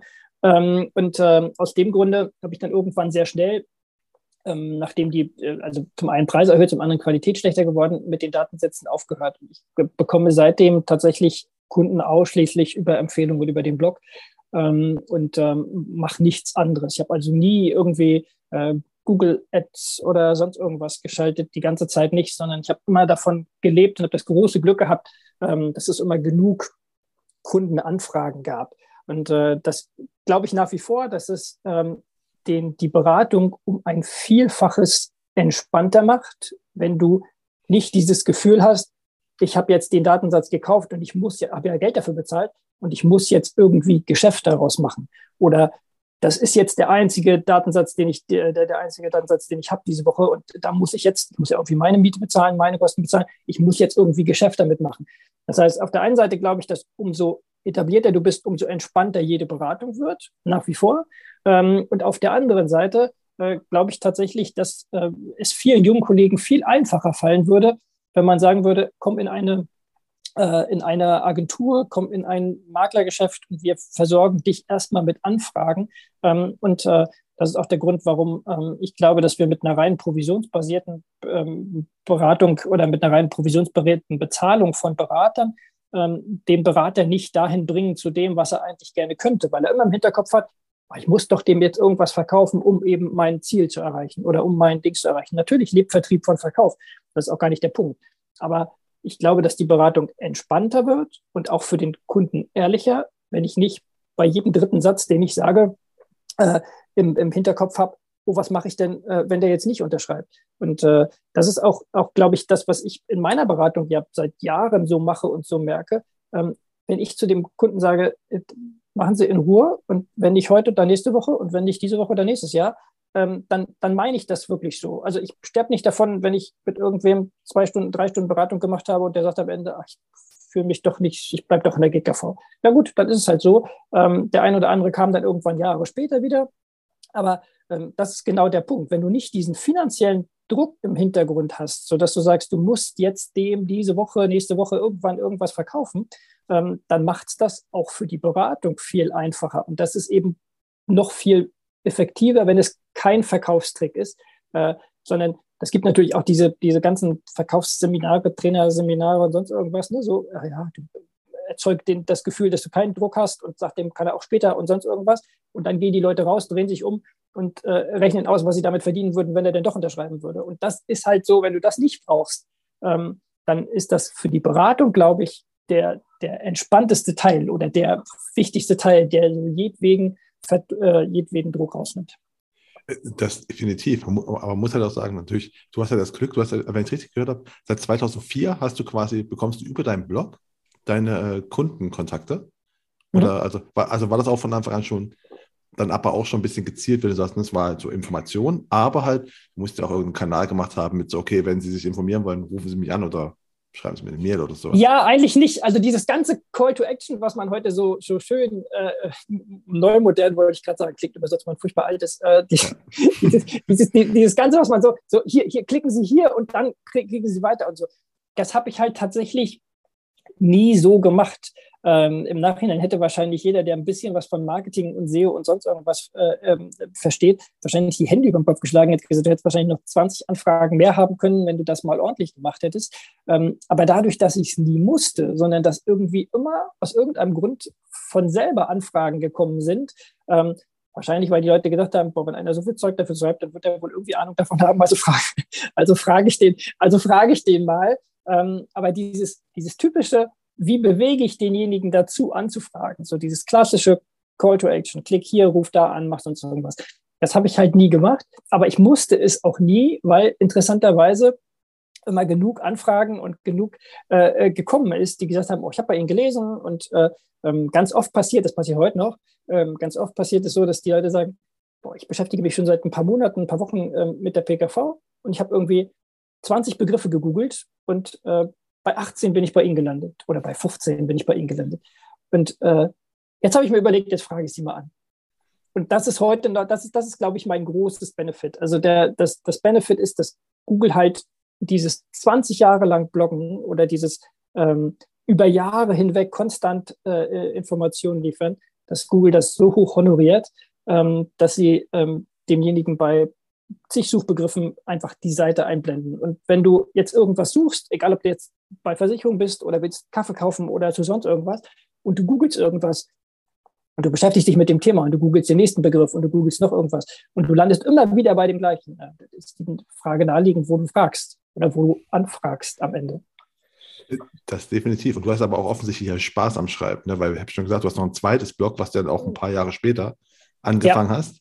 Warum das? Weil da werden ja nicht Kunden gefragt haben. Du wirst ja nicht sagen, es langweilt mich, warum hast du noch ein zweites Blog gemacht? Und das nicht, und genau, warum hast also du das nicht verbunden mit, den, mit dem PKV-Blog? Ja, der, der Punkt war, ähm, ich bin relativ viel unterwegs und gerne unterwegs und insbesondere äh, in schönen Hotels und in schönen Reiseklassen am Flugzeug. Da waren wir wieder bei dem Thema Flugzeugessen. Ne? Also das ist, äh, ich will nicht ein Essen auch in Business und First nicht mit, einer, mit, mit einem guten Restaurant vergleichen. Wirklich nicht. Das ist an Bord einfach nicht zu machen. Aber es ist halt ein Unterschied, ob ich äh, ein, ein Eco-Essen habe oder ob ich ein First-Class-Essen habe beispielsweise. Also war ich damals viel unterwegs, finde das Fliegen nach wie vor spannend und spannend, was man so an Flugprodukten ähm, da hat. Ähm, und ähm, dann ist immer mal wieder so die Frage gekommen, so, ja, wie, wie war es denn und wo bist du denn und wo bist du denn gelandet und wie war denn das Essen und wie war denn der Sitz und hast du denn äh, dies gemacht und das gemacht? Dann habe ich immer gesagt, ja, auch da wieder gleiche Faulheit, bevor ich es zehn Leuten erzählen muss, schreibe ich es auf. Das heißt, der, der, der Reiseblog ist genau aus der gleichen Intention entstanden. Äh, fünf Leute haben gefragt, äh, wie war denn die Reise? Und äh, beim vierten hatte ich schon keine Lust mehr, es zu erzählen und habe dann angefangen, es aufzuschreiben.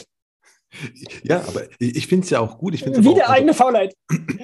ich, also ich halte immer Faulheit für den Motor unserer Gesellschaft. Also ich glaube, viele sagen, niemand hat gesagt, lass mal ein Rad erfinden, weil es macht Spaß, Sachen durch die Gegend genau. zu tragen, sondern genau. sie haben gesagt so, boah, ich habe keinen Bock mehr zu tragen, lass mal irgendwas ja. erfinden, das einfacher ist. Ne? Und das, mach, genau. das, machst du ja auch. Aber was ich halt äh, so spannend, interessant finde, ist ja, du hast ein zweites Blog gestartet, weil es gibt ja viele, die sagen so, boah, ich möchte halt zeigen, dass ich auch mehr als ein Makler bin, dass ich auch ein Privatleben habe und so weiter. Ne? Das machen ja viele. Und du hast dich aber ja genau explizit dagegen entschieden, weil du hast gesagt, okay, ich habe hier einen Blog, das läuft ja auch. Du hättest auch sagen können, so, ach, in, in diesem Blog schreibe ich auch noch ein bisschen was, damit die sehen, dass ich auch ein Mensch bin. Ne? Ja, das habe ich nie getan gemacht? und zwar aus nee, das habe ich nie getan und zwar aus einem relativ einfachen Grund. Ich habe die Sachen sehr lange versucht, sehr strikt zu trennen. Ich habe gesagt, so das ist privat, da, da, da fliege ich und da mache ich, weil wir ja, und das glaube ich nach wie vor leider, dass wir in Deutschland, äh, wenn du in Deutschland jemanden hast, der sich ein großes Auto kauft, dann kommt der Nachbar nicht und sagt, boah, der ist erfolgreich, oder viele Nachbarn nicht, ich will nicht alle bei Deutschland wirklich nicht, aber viele Nachbarn nicht, und sagen, boah, der ist erfolgreich. Ähm, der, äh, das finde ich toll, was der macht. Und Gott sei Dank hat er schön für ihn, dass er sich ein Auto gekauft hat. Und das ist beim Fliegen auch so. Wenn du in Business und First unterwegs bist, dann kosten die Flüge nun mal zweifelsohne relativ viel Geld. Ähm, und äh, das kannst du geschickt lösen mit Meilen und mit sonst irgendwas, aber sie kosten halt immer noch Geld. Und ähm, dieses, dieses Neidthema haben wir in Deutschland nach wie vor. Und das ist heute nicht, ist bei mir nicht so, aber in der Vergangenheit oder als ich damals angefangen habe, habe ich gedacht, boah, was denken die Leute wohl, wenn du jetzt sagst, du warst mit denen auf der einen Seite KV und auf der anderen Seite äh, fliegst du jetzt für, keine Ahnung was, 3000 Mark durch die Welt oder sonst irgendwas. Ne? So, und ähm, dann habe ich für mich damals entschieden, ach, ich trenne das mal lieber. Und äh, das hat natürlich, äh, wie das im Internet so ist, nicht so richtig lange funktioniert. Ähm, und das ist heute noch so und das ist manchmal tatsächlich sehr witzig und sehr spannend. Ähm, da kommen dann irgendwann, ähm, irgendwann Leute und sagen, ach, ich äh, lese schon seit äh, x Jahren ihre, äh, ihre Reiseberichte und jetzt habe ich irgendwie durch Zufall gesehen, sie machen auch PKV, können wir nicht mal. Oder äh, oder auch andersrum. Da kommen auch durchaus Kunden, mit denen ich vor Jahren oder auch aktuell äh, PKV gemacht habe und gesagt habe, ach, ich will eigentlich da und da einen Urlaub. Äh, haben Sie eigentlich mal ein paar Minuten? Können wir mal kurz über Flüge und mit welchem Flugzeug soll ich denn und mit welcher Gesellschaft soll ich denn? Und ich würde gern schön und ich hätte gern Bett und ich hätte gern keine Ahnung was. Ähm, das heißt, dieser Bezug ergibt sich ähm, immer mal wieder. Ich habe neulich mit einem, äh, ohne jetzt eine Gesellschaft nennen zu wollen, ich habe neulich mit einem ähm, mit der Gesellschaft eine kleinere Auseinandersetzung gehabt und habe dann irgendwann die Presseabteilung angeschrieben und habe gesagt, hier kommt Leute, also das, was ihr da veranstaltet, das geht bitte gar nicht und äh, klärt es erstmal intern. Und dann rief mich irgendwann der, oder schrieb mir irgendwann der Pressesprecher ähm, und äh, er wäre jetzt im Urlaub und äh, wenn er dann wieder da ist, dann können wir das aber gerne lösen und, und ob ich lange warten würde. So, ja, ja, gar kein Problem. Und äh, keine zwei Tage später schrieb er mir irgendwann auf, äh, auf Instagram, ach ja, äh, er wäre jetzt im Urlaub und er wollte mir eigentlich nur sagen, äh, er liest schon Ewigkeiten meinen Reiseblog und er wäre jetzt auch in Asien. Also ich war gerade in Bangkok und da war der auch irgendwo in der Ecke. Und der wäre jetzt, äh, wär jetzt gerade in Bangkok und ähm, wir hätten uns knapp verpasst, sonst hätten wir uns gerne mal treffen können. Also da sieht man auch diesen, die, die, die, diese Verbindung dazu. Die Leute lesen natürlich, und das ist auch so, wenn du heute mich nach Namen oder meinem Namen googelst, dann kriegst du natürlich irgendwann beide äh, Ergebnisse. Aber diese Verbindung, die habe ich mittlerweile tatsächlich ganz oft, dass Leute sagen, äh, so, Versicherungsthema ist durch, äh, darf ich Sie trotzdem mal was zu Reisen fragen? Oder haben Sie nicht meine Idee oder ich würde gern dahin oder sowas? Und auf der Reiseseite ähm, kommen durchaus die, die sagen, oh ja, ich habe gelesen und ähm, ich, folge schon ganz lange beim, beim Reisen oder lese, lese ihre Reiseberichte oder sowas ähm, und ähm, habe dann irgendwie über fünf Ecken mitbekommen, sie machen auch PKV, können wir nicht dazu oder ich brauche meine BU oder was weiß der Geil. Aber ich hatte mich zwei Fragen. Mein, mein, eine, mein einer Gedanke war eigentlich, das wäre strategisch, nicht mal wegen der Neiddebatte, die hatte ich gar nicht im Kopf. Ich dachte mir so, es ist halt schon praktisch, wenn quasi auch, auch für Google und für das Finden, ne, dass man einfach nur das eine Thema PKV hat oder, oder Versicherungsthemen und das halt nicht verwässert mit irgendwelchen Reisethemen. Aber gut, die, die Neiddebatte macht auch auch Sinn, da war das gar nicht so strategisch, wie ich es mir gedacht hatte. Also, nee, war gar nicht, nee, überhaupt nicht. Also war, war, tatsächlich gar nicht so strategisch, sondern war eher so, ich habe mit irgendwas angefangen und gedacht, komm, das, das trennen wir mal schön, machen einmal das und einmal das. Und, und, und, was wird mehr gelesen? Wo hast du mehr Aufrufe? Die sind mittlerweile fast gleich. Eine ganze Zeit lang war es eher so, dass, die, äh, dass der PKV-Bereich viel, viel mehr gelesen wurde. Ähm, das hat sich aber mittlerweile sehr weit ähm, angeglichen. Das heißt, der, ähm, das Reiseblock ist so weit gewachsen, dass es mittlerweile auf dem vergleichbaren äh, Niveau. Es unterscheidet sich zum Beispiel, wenn man sich so die Kurven anguckt. Ähm, also ich bin da, da interessanterweise nicht so ein Zahlenfreak, aber wenn man sich so an Google Analytics Kurven anguckt oder sowas, dann sieht man immer so, Montag, Dienstag, Mittwoch ist der PKV-Block relativ hoch, der fällt dann am Wochenende ein Stück runter und äh, äh, spätestens ab Donnerstag äh, schießt dann der Reiseblock nach oben. Das heißt, würde ich die beiden Kurven beieinander legen, dann hätte ich eine Kurve, diese Montag, Dienstag, Mittwoch, dann runter, dann wieder Montag hoch und bei dem Reiseblock wäre es genau andersrum. Äh, da ist es in der Woche sehr konstant und schießt dann zum Wochenende nach oben, weil die Leute natürlich verständlicherweise äh, dann Zeit und, äh, und Motivation haben. Wobei ich auf der anderen Seite immer sagen muss, bin immer wieder überrascht, zu welchen Zeiten äh, Anfragen über den PKV-Blog kommen. Ich habe ja in der, ähm, auf, dem, auf, dem, auf der PKV-Seite so eine Beratungsseite, da ist auch ein Fragebogen verlinkt. Flixcheck übrigens, um mal so ein bisschen Werbung zu machen, ist eines der größten, besten Tools, die wir haben der, äh, mit so Fragebogen, Online-Fragebögen. Ähm, und ähm, dieses Tool fragt quasi oder hat quasi einen PDF-Fragebogen, den ich schon ganz lange verwende, für mich ähm, irgendwann eine Online-Variante übersetzt. Und den, der ist lang und da stelle ich irgendwie 80 Fragen, glaube ich, oder sowas mit Dropdown oder mit äh, Ankreuzen oder sonst irgendwas. Und zu welchen Zeiten Menschen die ausfüllen. Ähm, und äh, da kommen die Anfragen der Nacht um drei Uhr irgendwas. Und dann muss ich fairerweise sagen, so gerne ich das Thema PKV mache, ob ich jetzt als Kunde und Interessent um 3.46 Uhr äh, 100 PKV-Fragen beantworten würde. Ähm, aber das Paradoxe daran ist manchmal, die Leute folgen mir auf beiden. Und äh, so ein kleines Erlebnis aus, äh, ich bin relativ viel und oft und gerne auf Hawaii. Und ähm, da haben wir zwölf Stunden Zeitverschiebung, elf Stunden Zeitverschiebung oder sowas. Und ich kann mich erinnern, ich war im Januar irgendwann da und dann schrieb mir irgendwann einer, und da muss es so in Deutschland so 21, 22 Uhr gewesen sein, ähm, schrieb mir dann irgendwann, ja, er wäre jetzt so fast fertig und hätte aber noch so ein paar Fragen, jetzt kommen wir nicht weiter. Ich habe dem dann die Fragen beantwortet, natürlich, wie ich das sonst auch so tue. Ich abends auf der Couch sitze und kriege eine E-Mail und kann die schnell beantworten. Dann denke ich, komm, ach, mach mal schnell, ähm, bevor es vergisst, nächsten Morgen auch da wieder Faulheit, ne? müsste ich mir sonst aufschreiben und nächsten Morgen irgendwo hinlegen und machen und so. Hm, Mache ich lieber gleich. Und äh, dann habe ich mit dem irgendwann, äh, hat er irgendwann Fragen gestellt und dann ergab sich so eine E-Mail-Kommunikation, ne? so zwei Fragen hin, eine Frage zurück und so weiter. Und dann muss es in Deutschland dann irgendwann 23 Uhr gewesen sein. Und irgendwann habe ich dann gesagt, äh, naja, so bei Gelegenheit, ach, wir können auch telefonieren, wenn es denn schneller geht. Ohne dass ich jetzt darüber nachgedacht habe, weil für mich war es halt morgens um 10. Ne? Also jetzt nicht irgendwie, ja, Gottes Willen, wie spät ist in Deutschland. Und dann, äh, dann schrieb der äh, irgendwann, ja, passt, äh, er wird dann kurz anrufen. Und dann ähm, rief der irgendwann an. Und dann haben wir gesprochen und ich habe mir immer noch nichts dabei gedacht, sondern so äh, ganz normal für mich, vormittags um 10 irgendwie mit irgendwem was über PKV zu besprechen.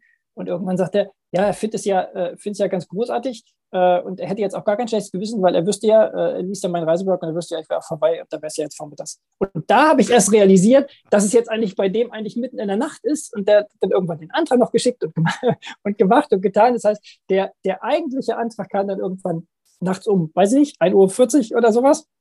Ähm, bei ihm 1.40 Uhr und für mich war das völlig entspannt. Also von daher, äh, das, das ist dann die andere Seite. Äh, das ähm, habe ich aber öfter mal, dass ähm, Leute kommen und schreiben und sagen so, ja, ich habe ihn jetzt geschrieben und äh, machen sich keinen Stress. Ich weiß ja, sie sind jetzt da und da oder sowas. Oder ich habe bei Instagram gesehen, sie sind jetzt da und da. Äh, reicht auch morgen, wenn sie dann wieder wach sind. Oder äh, reicht auch übermorgen, wenn sie zurück sind oder sowas. Ne? Also äh, da ergibt sich dann diese Synergie dann oder dieses, dieses, die lesen beides dann schon.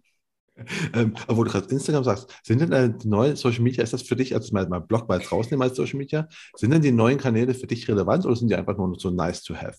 Die sind einfach nice to have. Die sind tatsächlich, also haben tatsächlich für mich äh, ähm, in Bezug auf Kunden, Kundengewinnung oder sowas äh, überhaupt gar keine Relevanz. Also für den, das, das Reisethema ja, Instagram, klar, wie das so ist mit Bildern und Reisen und so. Ähm, und ich habe, äh, ziehe den Hut vor jedem, der das äh, der das ähm, auf Instagram und auf, äh, auf solchen Sachen, auf den, auf den neuen Plattformen regelmäßig macht. Ähm, Marlene war ja neulich bei dir irgendwann äh, in, dem, ähm, in dem Podcast, in einer der, einer der vergangenen Folgen, die Marlene Drescher, und ich finde, die macht das ganz großartig auf Instagram. Wäre nicht meine Plattform und wäre auch nicht mein, mein, äh, mein Ding so, dieses, äh, da sind wir wieder bei dem Thema Video, ne? Also so dieses so, ich mache mal kurze, kurze Videos. Man muss auch nicht alles können und nicht alles mögen. Ich finde es ganz großartig, was sie macht. Ähm, aber für mich sind so die, die neuen, ähm, also sprich, neuen Netzwerk ist gut, aber die, ähm, also so Instagram und sowas ist für mich eher nice to have. Nutze sie, ja, und nutze sie auch privat. Ähm, aber für den, äh, insbesondere für den PKV-Blog eher nicht. Ähm, jetzt sind wir auch schon fast am Ende, aber es klingt bei dir alles so nach einer unfassbaren Erfolgsgeschichte, die einfach so, so, so einfach so läuft. Aber was war denn so großer, wo du sagst, so ein großer, ich rede immer von Fails, ne, wo du das größte Learning draus gezogen hast, weil du gemerkt hast, ich habe irgendwas überlegt gehabt, irgendwas getestet, hat überhaupt nicht funktioniert. Fällt dir da irgendwas so ein? Die Frage habe ich in der Vorbereitung übrigens dreimal gelesen und habe krampfhaft äh, überlegt, was ich denn dazu sagen könnte. Und mir ist tatsächlich nicht wirklich was eingefallen. Also ich kann nicht, ich hatte bestimmt viel, viel Glück. Das ist ja immer so. Also auf der einen Seite ist es natürlich äh, eigener Antrieb und was gerne machen und sonst irgendwas, aber auf der anderen Seite, und da muss man auch ganz ehrlich, glaube ich, sein, es ist ein großes Privileg, so viel Glück zu haben, zu einem, einen Job zu haben, der einem immens viel Spaß macht. Ähm, das ist ja auch äh, das, was was ich immer wieder sage, so, wenn du nachts aufwachst und dich fragt um, um nachts um eins was einer zu deinem Thema, was du gerne machst oder so, dann fällt es dir überhaupt nicht schwer, das zu beantworten, weil du nicht das Gefühl hast, ähm, du musst jetzt irgendwas machen. Und ähm, ich kann mich an keinen Sonntag erinnern, zum Beispiel, äh, das vielleicht ganz kurz vor deine Frage, ähm, kann, kann keinen Sonntag erinnern, wo ich sage, boah, ist Montag, ne? Gottes Willen, jetzt muss wieder, musst du wieder dies und so. Überhaupt nicht. Ähm, und ähm, zu, dem, zu dem Thema Misserfolg, ich weiß nicht, ich habe, glaube ich, viel zu viel Glück gehabt oder, oder sehr viel Glück gehabt und kann, kann deshalb nicht wirklich sagen,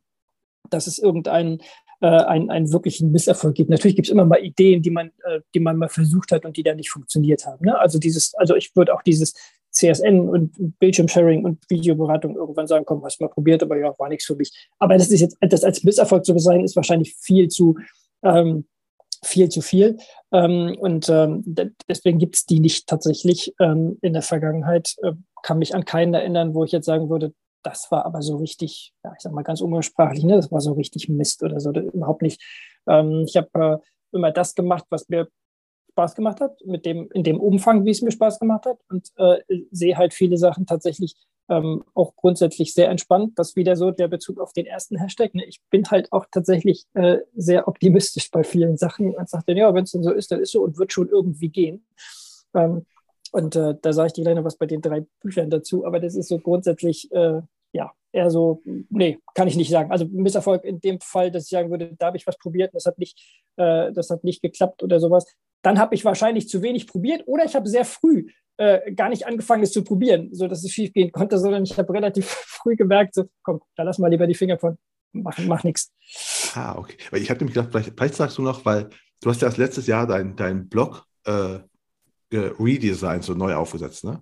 Und ich dachte, mhm. weil, weil das war ja ewig lang, also meine, meine Erfahrung nach war das ewig lang so äh, ja gleich. Und ich dachte mir, vielleicht sagst du, ja gut, ich habe das halt einfach mal so. Ich, wie, wie lange war das Blog so? Also bevor du jetzt das Einhorn und sowas da reingenommen hast, wie lange war das so, so, so?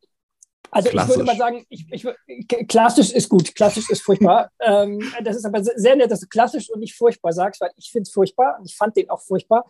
Ähm, das Problem war daran, dass ähm, ich nie diesen, ich sage mal vorsichtig, nie diesen Leidensdruck hatte, äh, weil es waren trotz des des ganz furchtbaren Blogs. Der war ja mobil, wenn du den mobil angeguckt hast, der war ja ganz gruselig.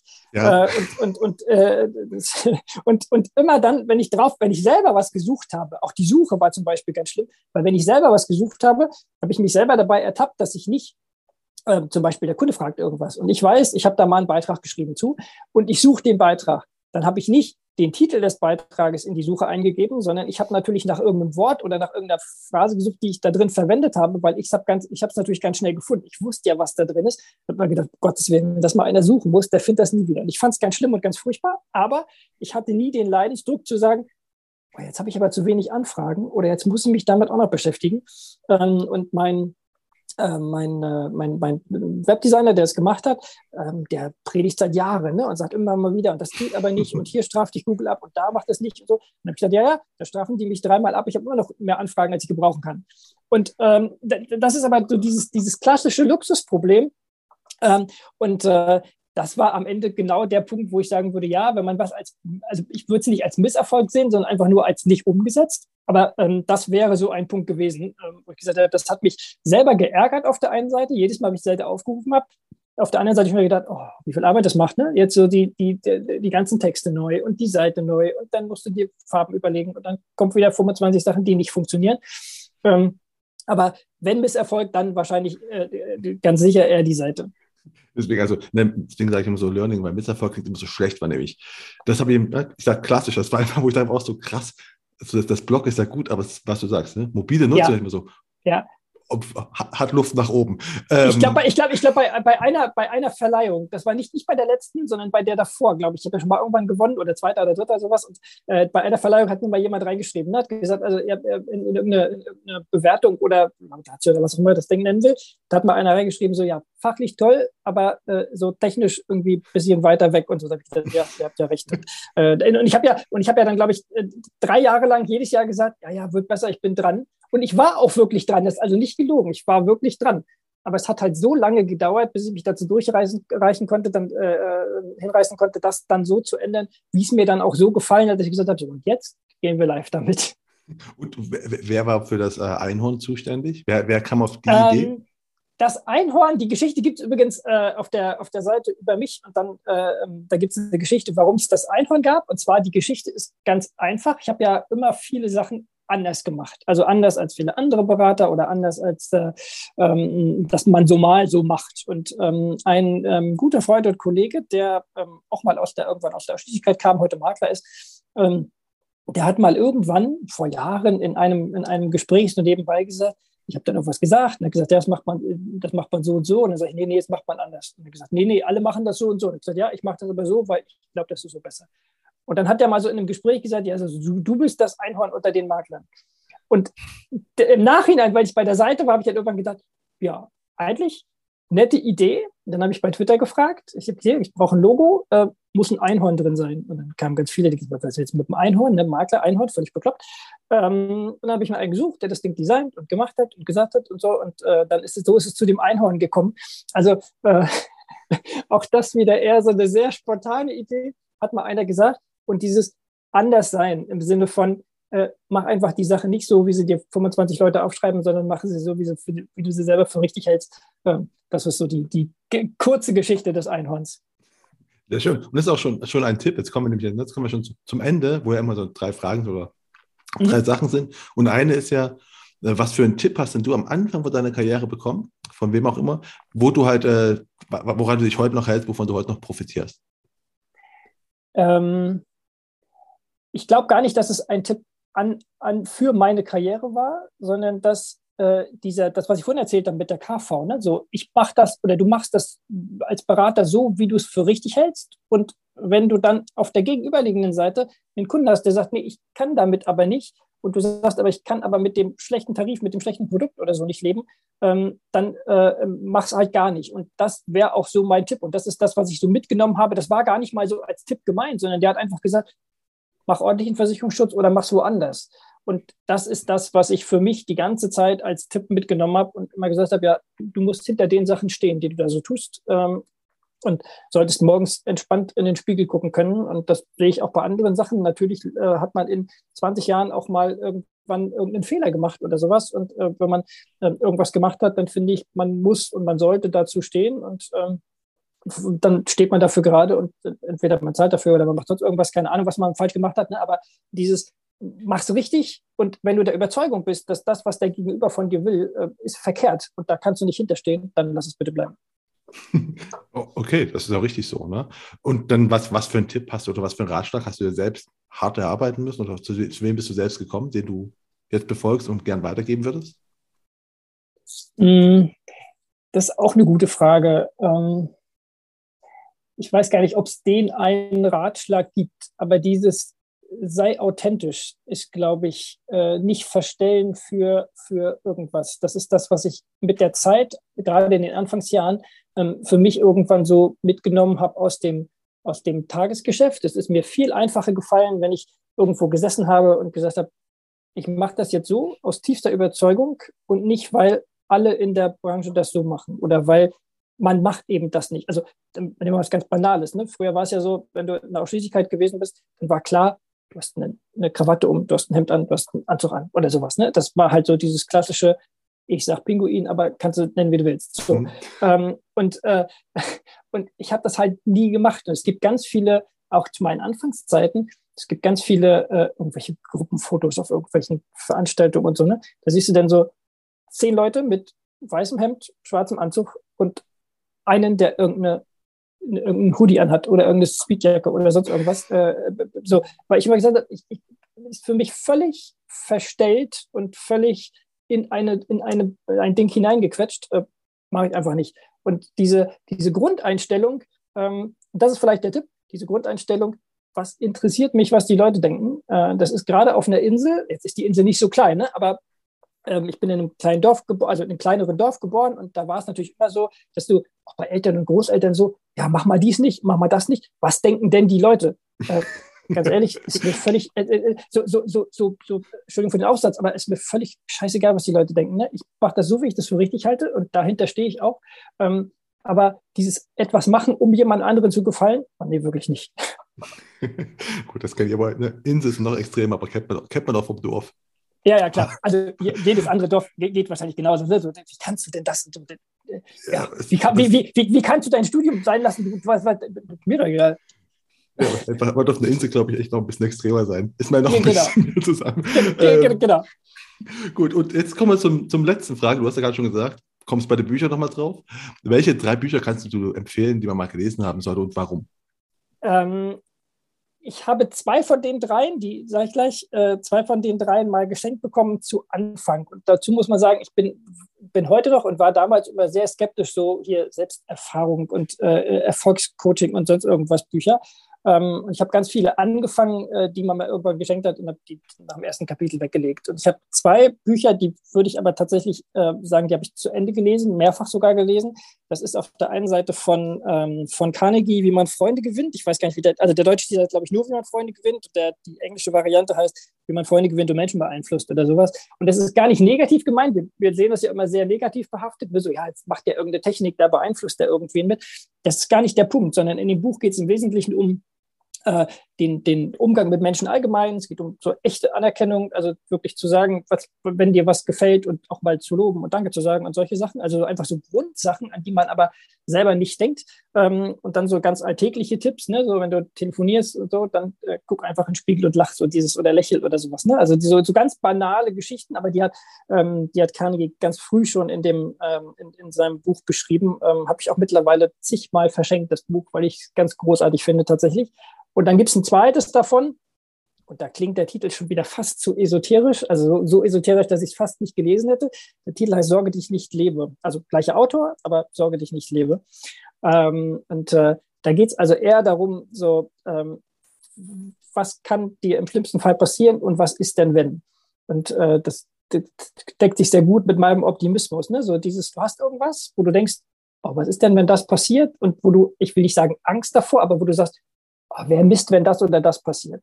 Und ähm, daher, ähm, da geht es also darum, wie, wie gehe ich damit um? Und ähm, Carnegie hat irgendwann in dem Buch gesagt, äh, naja, wenn du was hast, wo du dir Sorgen drüber machst oder was dir Angst macht oder sonst irgendwas, dann finde dich damit ab, dass es so ist und geh davon aus, es wäre gestern passiert und dann kann es nur noch besser werden. Und das ist so das, was ich auch im, im eigenen Leben mache. Ne? Wenn man irgendwas hat und man sagt, oh, jetzt habe ich aber darauf keine Lust oder habe das nicht oder jetzt habe ich aber dafür, mache mir darüber Sorgen oder sonst irgendwas, was ja immer mal irgendwann passieren kann, dann äh, überlege ich mir, so, was wäre gewesen, wenn es gestern gewesen wäre? Ja gut, okay, kann, kann, nur noch besser werden. Und das ist so dieses, ähm, äh, was man für sich oder was ich für mich zumindest so mitgenommen habe über die ganzen Jahre, was äh, mir tatsächlich gut gefällt. Und das dritte äh, Buch, ähm, da fällt mir der Autor gerade nicht ein, ähm, Levi irgendwas, David Leviton oder so, weiß ich nicht genau. Ähm, das, ähm, das Buch heißt Everyday. Ähm, und zwar ganz spannend, habe ich irgendwann vor Jahren mal gelesen. Und zwar, weil eines meiner Kinder das im Englischunterricht, in, also ich habe es in der, in der, Originalversion gelesen, weil eines meiner Kinder das in der, äh, in der Schule lesen musste. Ähm, ist eigentlich so ein Jugendbuch ähm, und lag dann irgendwann mal bei uns. Und dann äh, kam der irgendwann und sagt, oh, ich muss aber noch drei Kapitel lesen oder sowas, kannst mal gucken, ich baue mal eine Zusammenfassung. Ich, kann es zumindest mal überfliegen. Und dann habe ich das angefangen zu lesen und habe und es an dem Abend auch fertig gelesen. Ähm, heißt also Everyday ähm, und geht darum, dass jeder äh, oder der, der, die Hauptfigur des, des Artikels oder des Buches, ähm, die wacht jeden Morgen in einem anderen Körper auf. Das heißt, sie ist jeden Morgen irgendwer anders und lebt dann diesen einen Tag das Leben und weiß aber auch, dass es abends zu Ende und dann geht es schlafen und, oder er schlafen oder am nächsten Morgen wird in einem anderen oder wacht man in einem anderen Körper wieder auf. Und äh, natürlich ist es Fiktion, aber ich fand es tatsächlich sehr spannend, die Vorstellung zu sagen, was ist, wenn ich morgen einen Tag lang irgendwer anders wäre? Ähm, und ähm, aus dem Grunde wäre das, wenn man mal was, was so entspanntes lesen will, so Urlaubslektüre für den, für den Strand am Pool oder sonst irgendwo, ähm, dann ist Everyday, glaube ich, eine gute Wahl.